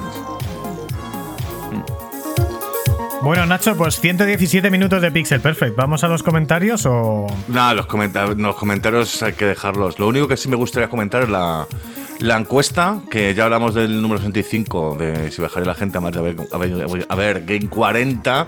Madre día el día que llevo hoy con la edición. Y tenemos la nueva encuesta del número 66, que es muy interesante. Ah, Claro, a raíz de que salían tantos juegos mal, mucha gente hace reservas. Y hemos preguntado, ¿a esto, el hecho de que hayan salido tantos juegos rotos, ha cambiado vuestro hábito y dejarás de reservar juegos? Pues curiosamente, el 40% de la gente ha dicho que sí. Mucho más que la gente que va a seguir haciéndolo, que es un 26,7%. Y luego hay gente que no reserva juegos, que es un 33,3%. Aún así, a mí me sorprende ¿eh? que haya todavía un 25%, más de un 25% de la audiencia que confíe o a lo mejor directamente es que sabe que reserva porque está muy bien informado y ya se huele la tostada o se conoce bien a los desarrolladores y sabe quiénes son los sospechosos habituales de sacarlos mal, porque ya hemos hablado, no es lo mismo reservar Cyberpunk, aunque eh, o no es lo mismo reservar The Last of Us en este caso, que nos han sorprendido porque son desarrolladores muy grandes o juegos de Ubisoft como ya hemos visto en varias ocasiones u otros muchos eh, que reservar juegos de Nintendo. La gente que resuelve juegos de Nintendo puede seguirlo haciendo porque de momento en líneas generales no nos han fallado. Bueno, pues nada, esta es la encuesta, vamos a poner otra, la veréis aquí debajo si estáis en Spotify, la podéis ver, también podéis comentar en iBox y en Spotify. No podemos leer los comentarios hoy, una vez más, son tres programas seguidos sin poder leer los comentarios, entonces yo creo que que lo que vamos a hacer es que cuando hagamos el directo en Twitch, antes de hacer el antes de hacer el PlayStation eh, Showcase. O como se llame, vamos a hacer un poco de los comentarios y un poco por agradeceros que comentéis y por favor, siempre like, subscribe, comentar, compartir y eh, 119 minutos de Pixel Perfect. Se nos acaba la música y nos vamos. Mm.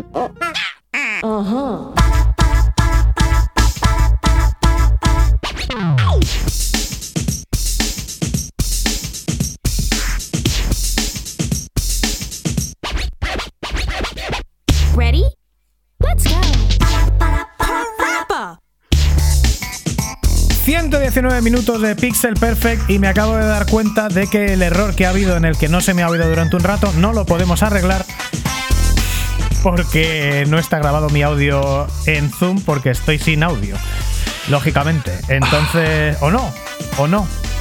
No, no estoy. Bueno, pues igual sí que se puede arreglar. Si veis que hay un silencio cuando voy a hablar yo, es que no lo hemos arreglado. Y si no lo hay, sí lo hemos arreglado. Eh, 119 minutos y mira, justo dos horas en este momento de Pixel Perfect. Aquí se acaba una edición de nuevo especial, pero no tanto. De nuevo desde casa con el gran Nacho Cañas. Muchas gracias por estar aquí hoy. Gracias a vosotros por invitarme.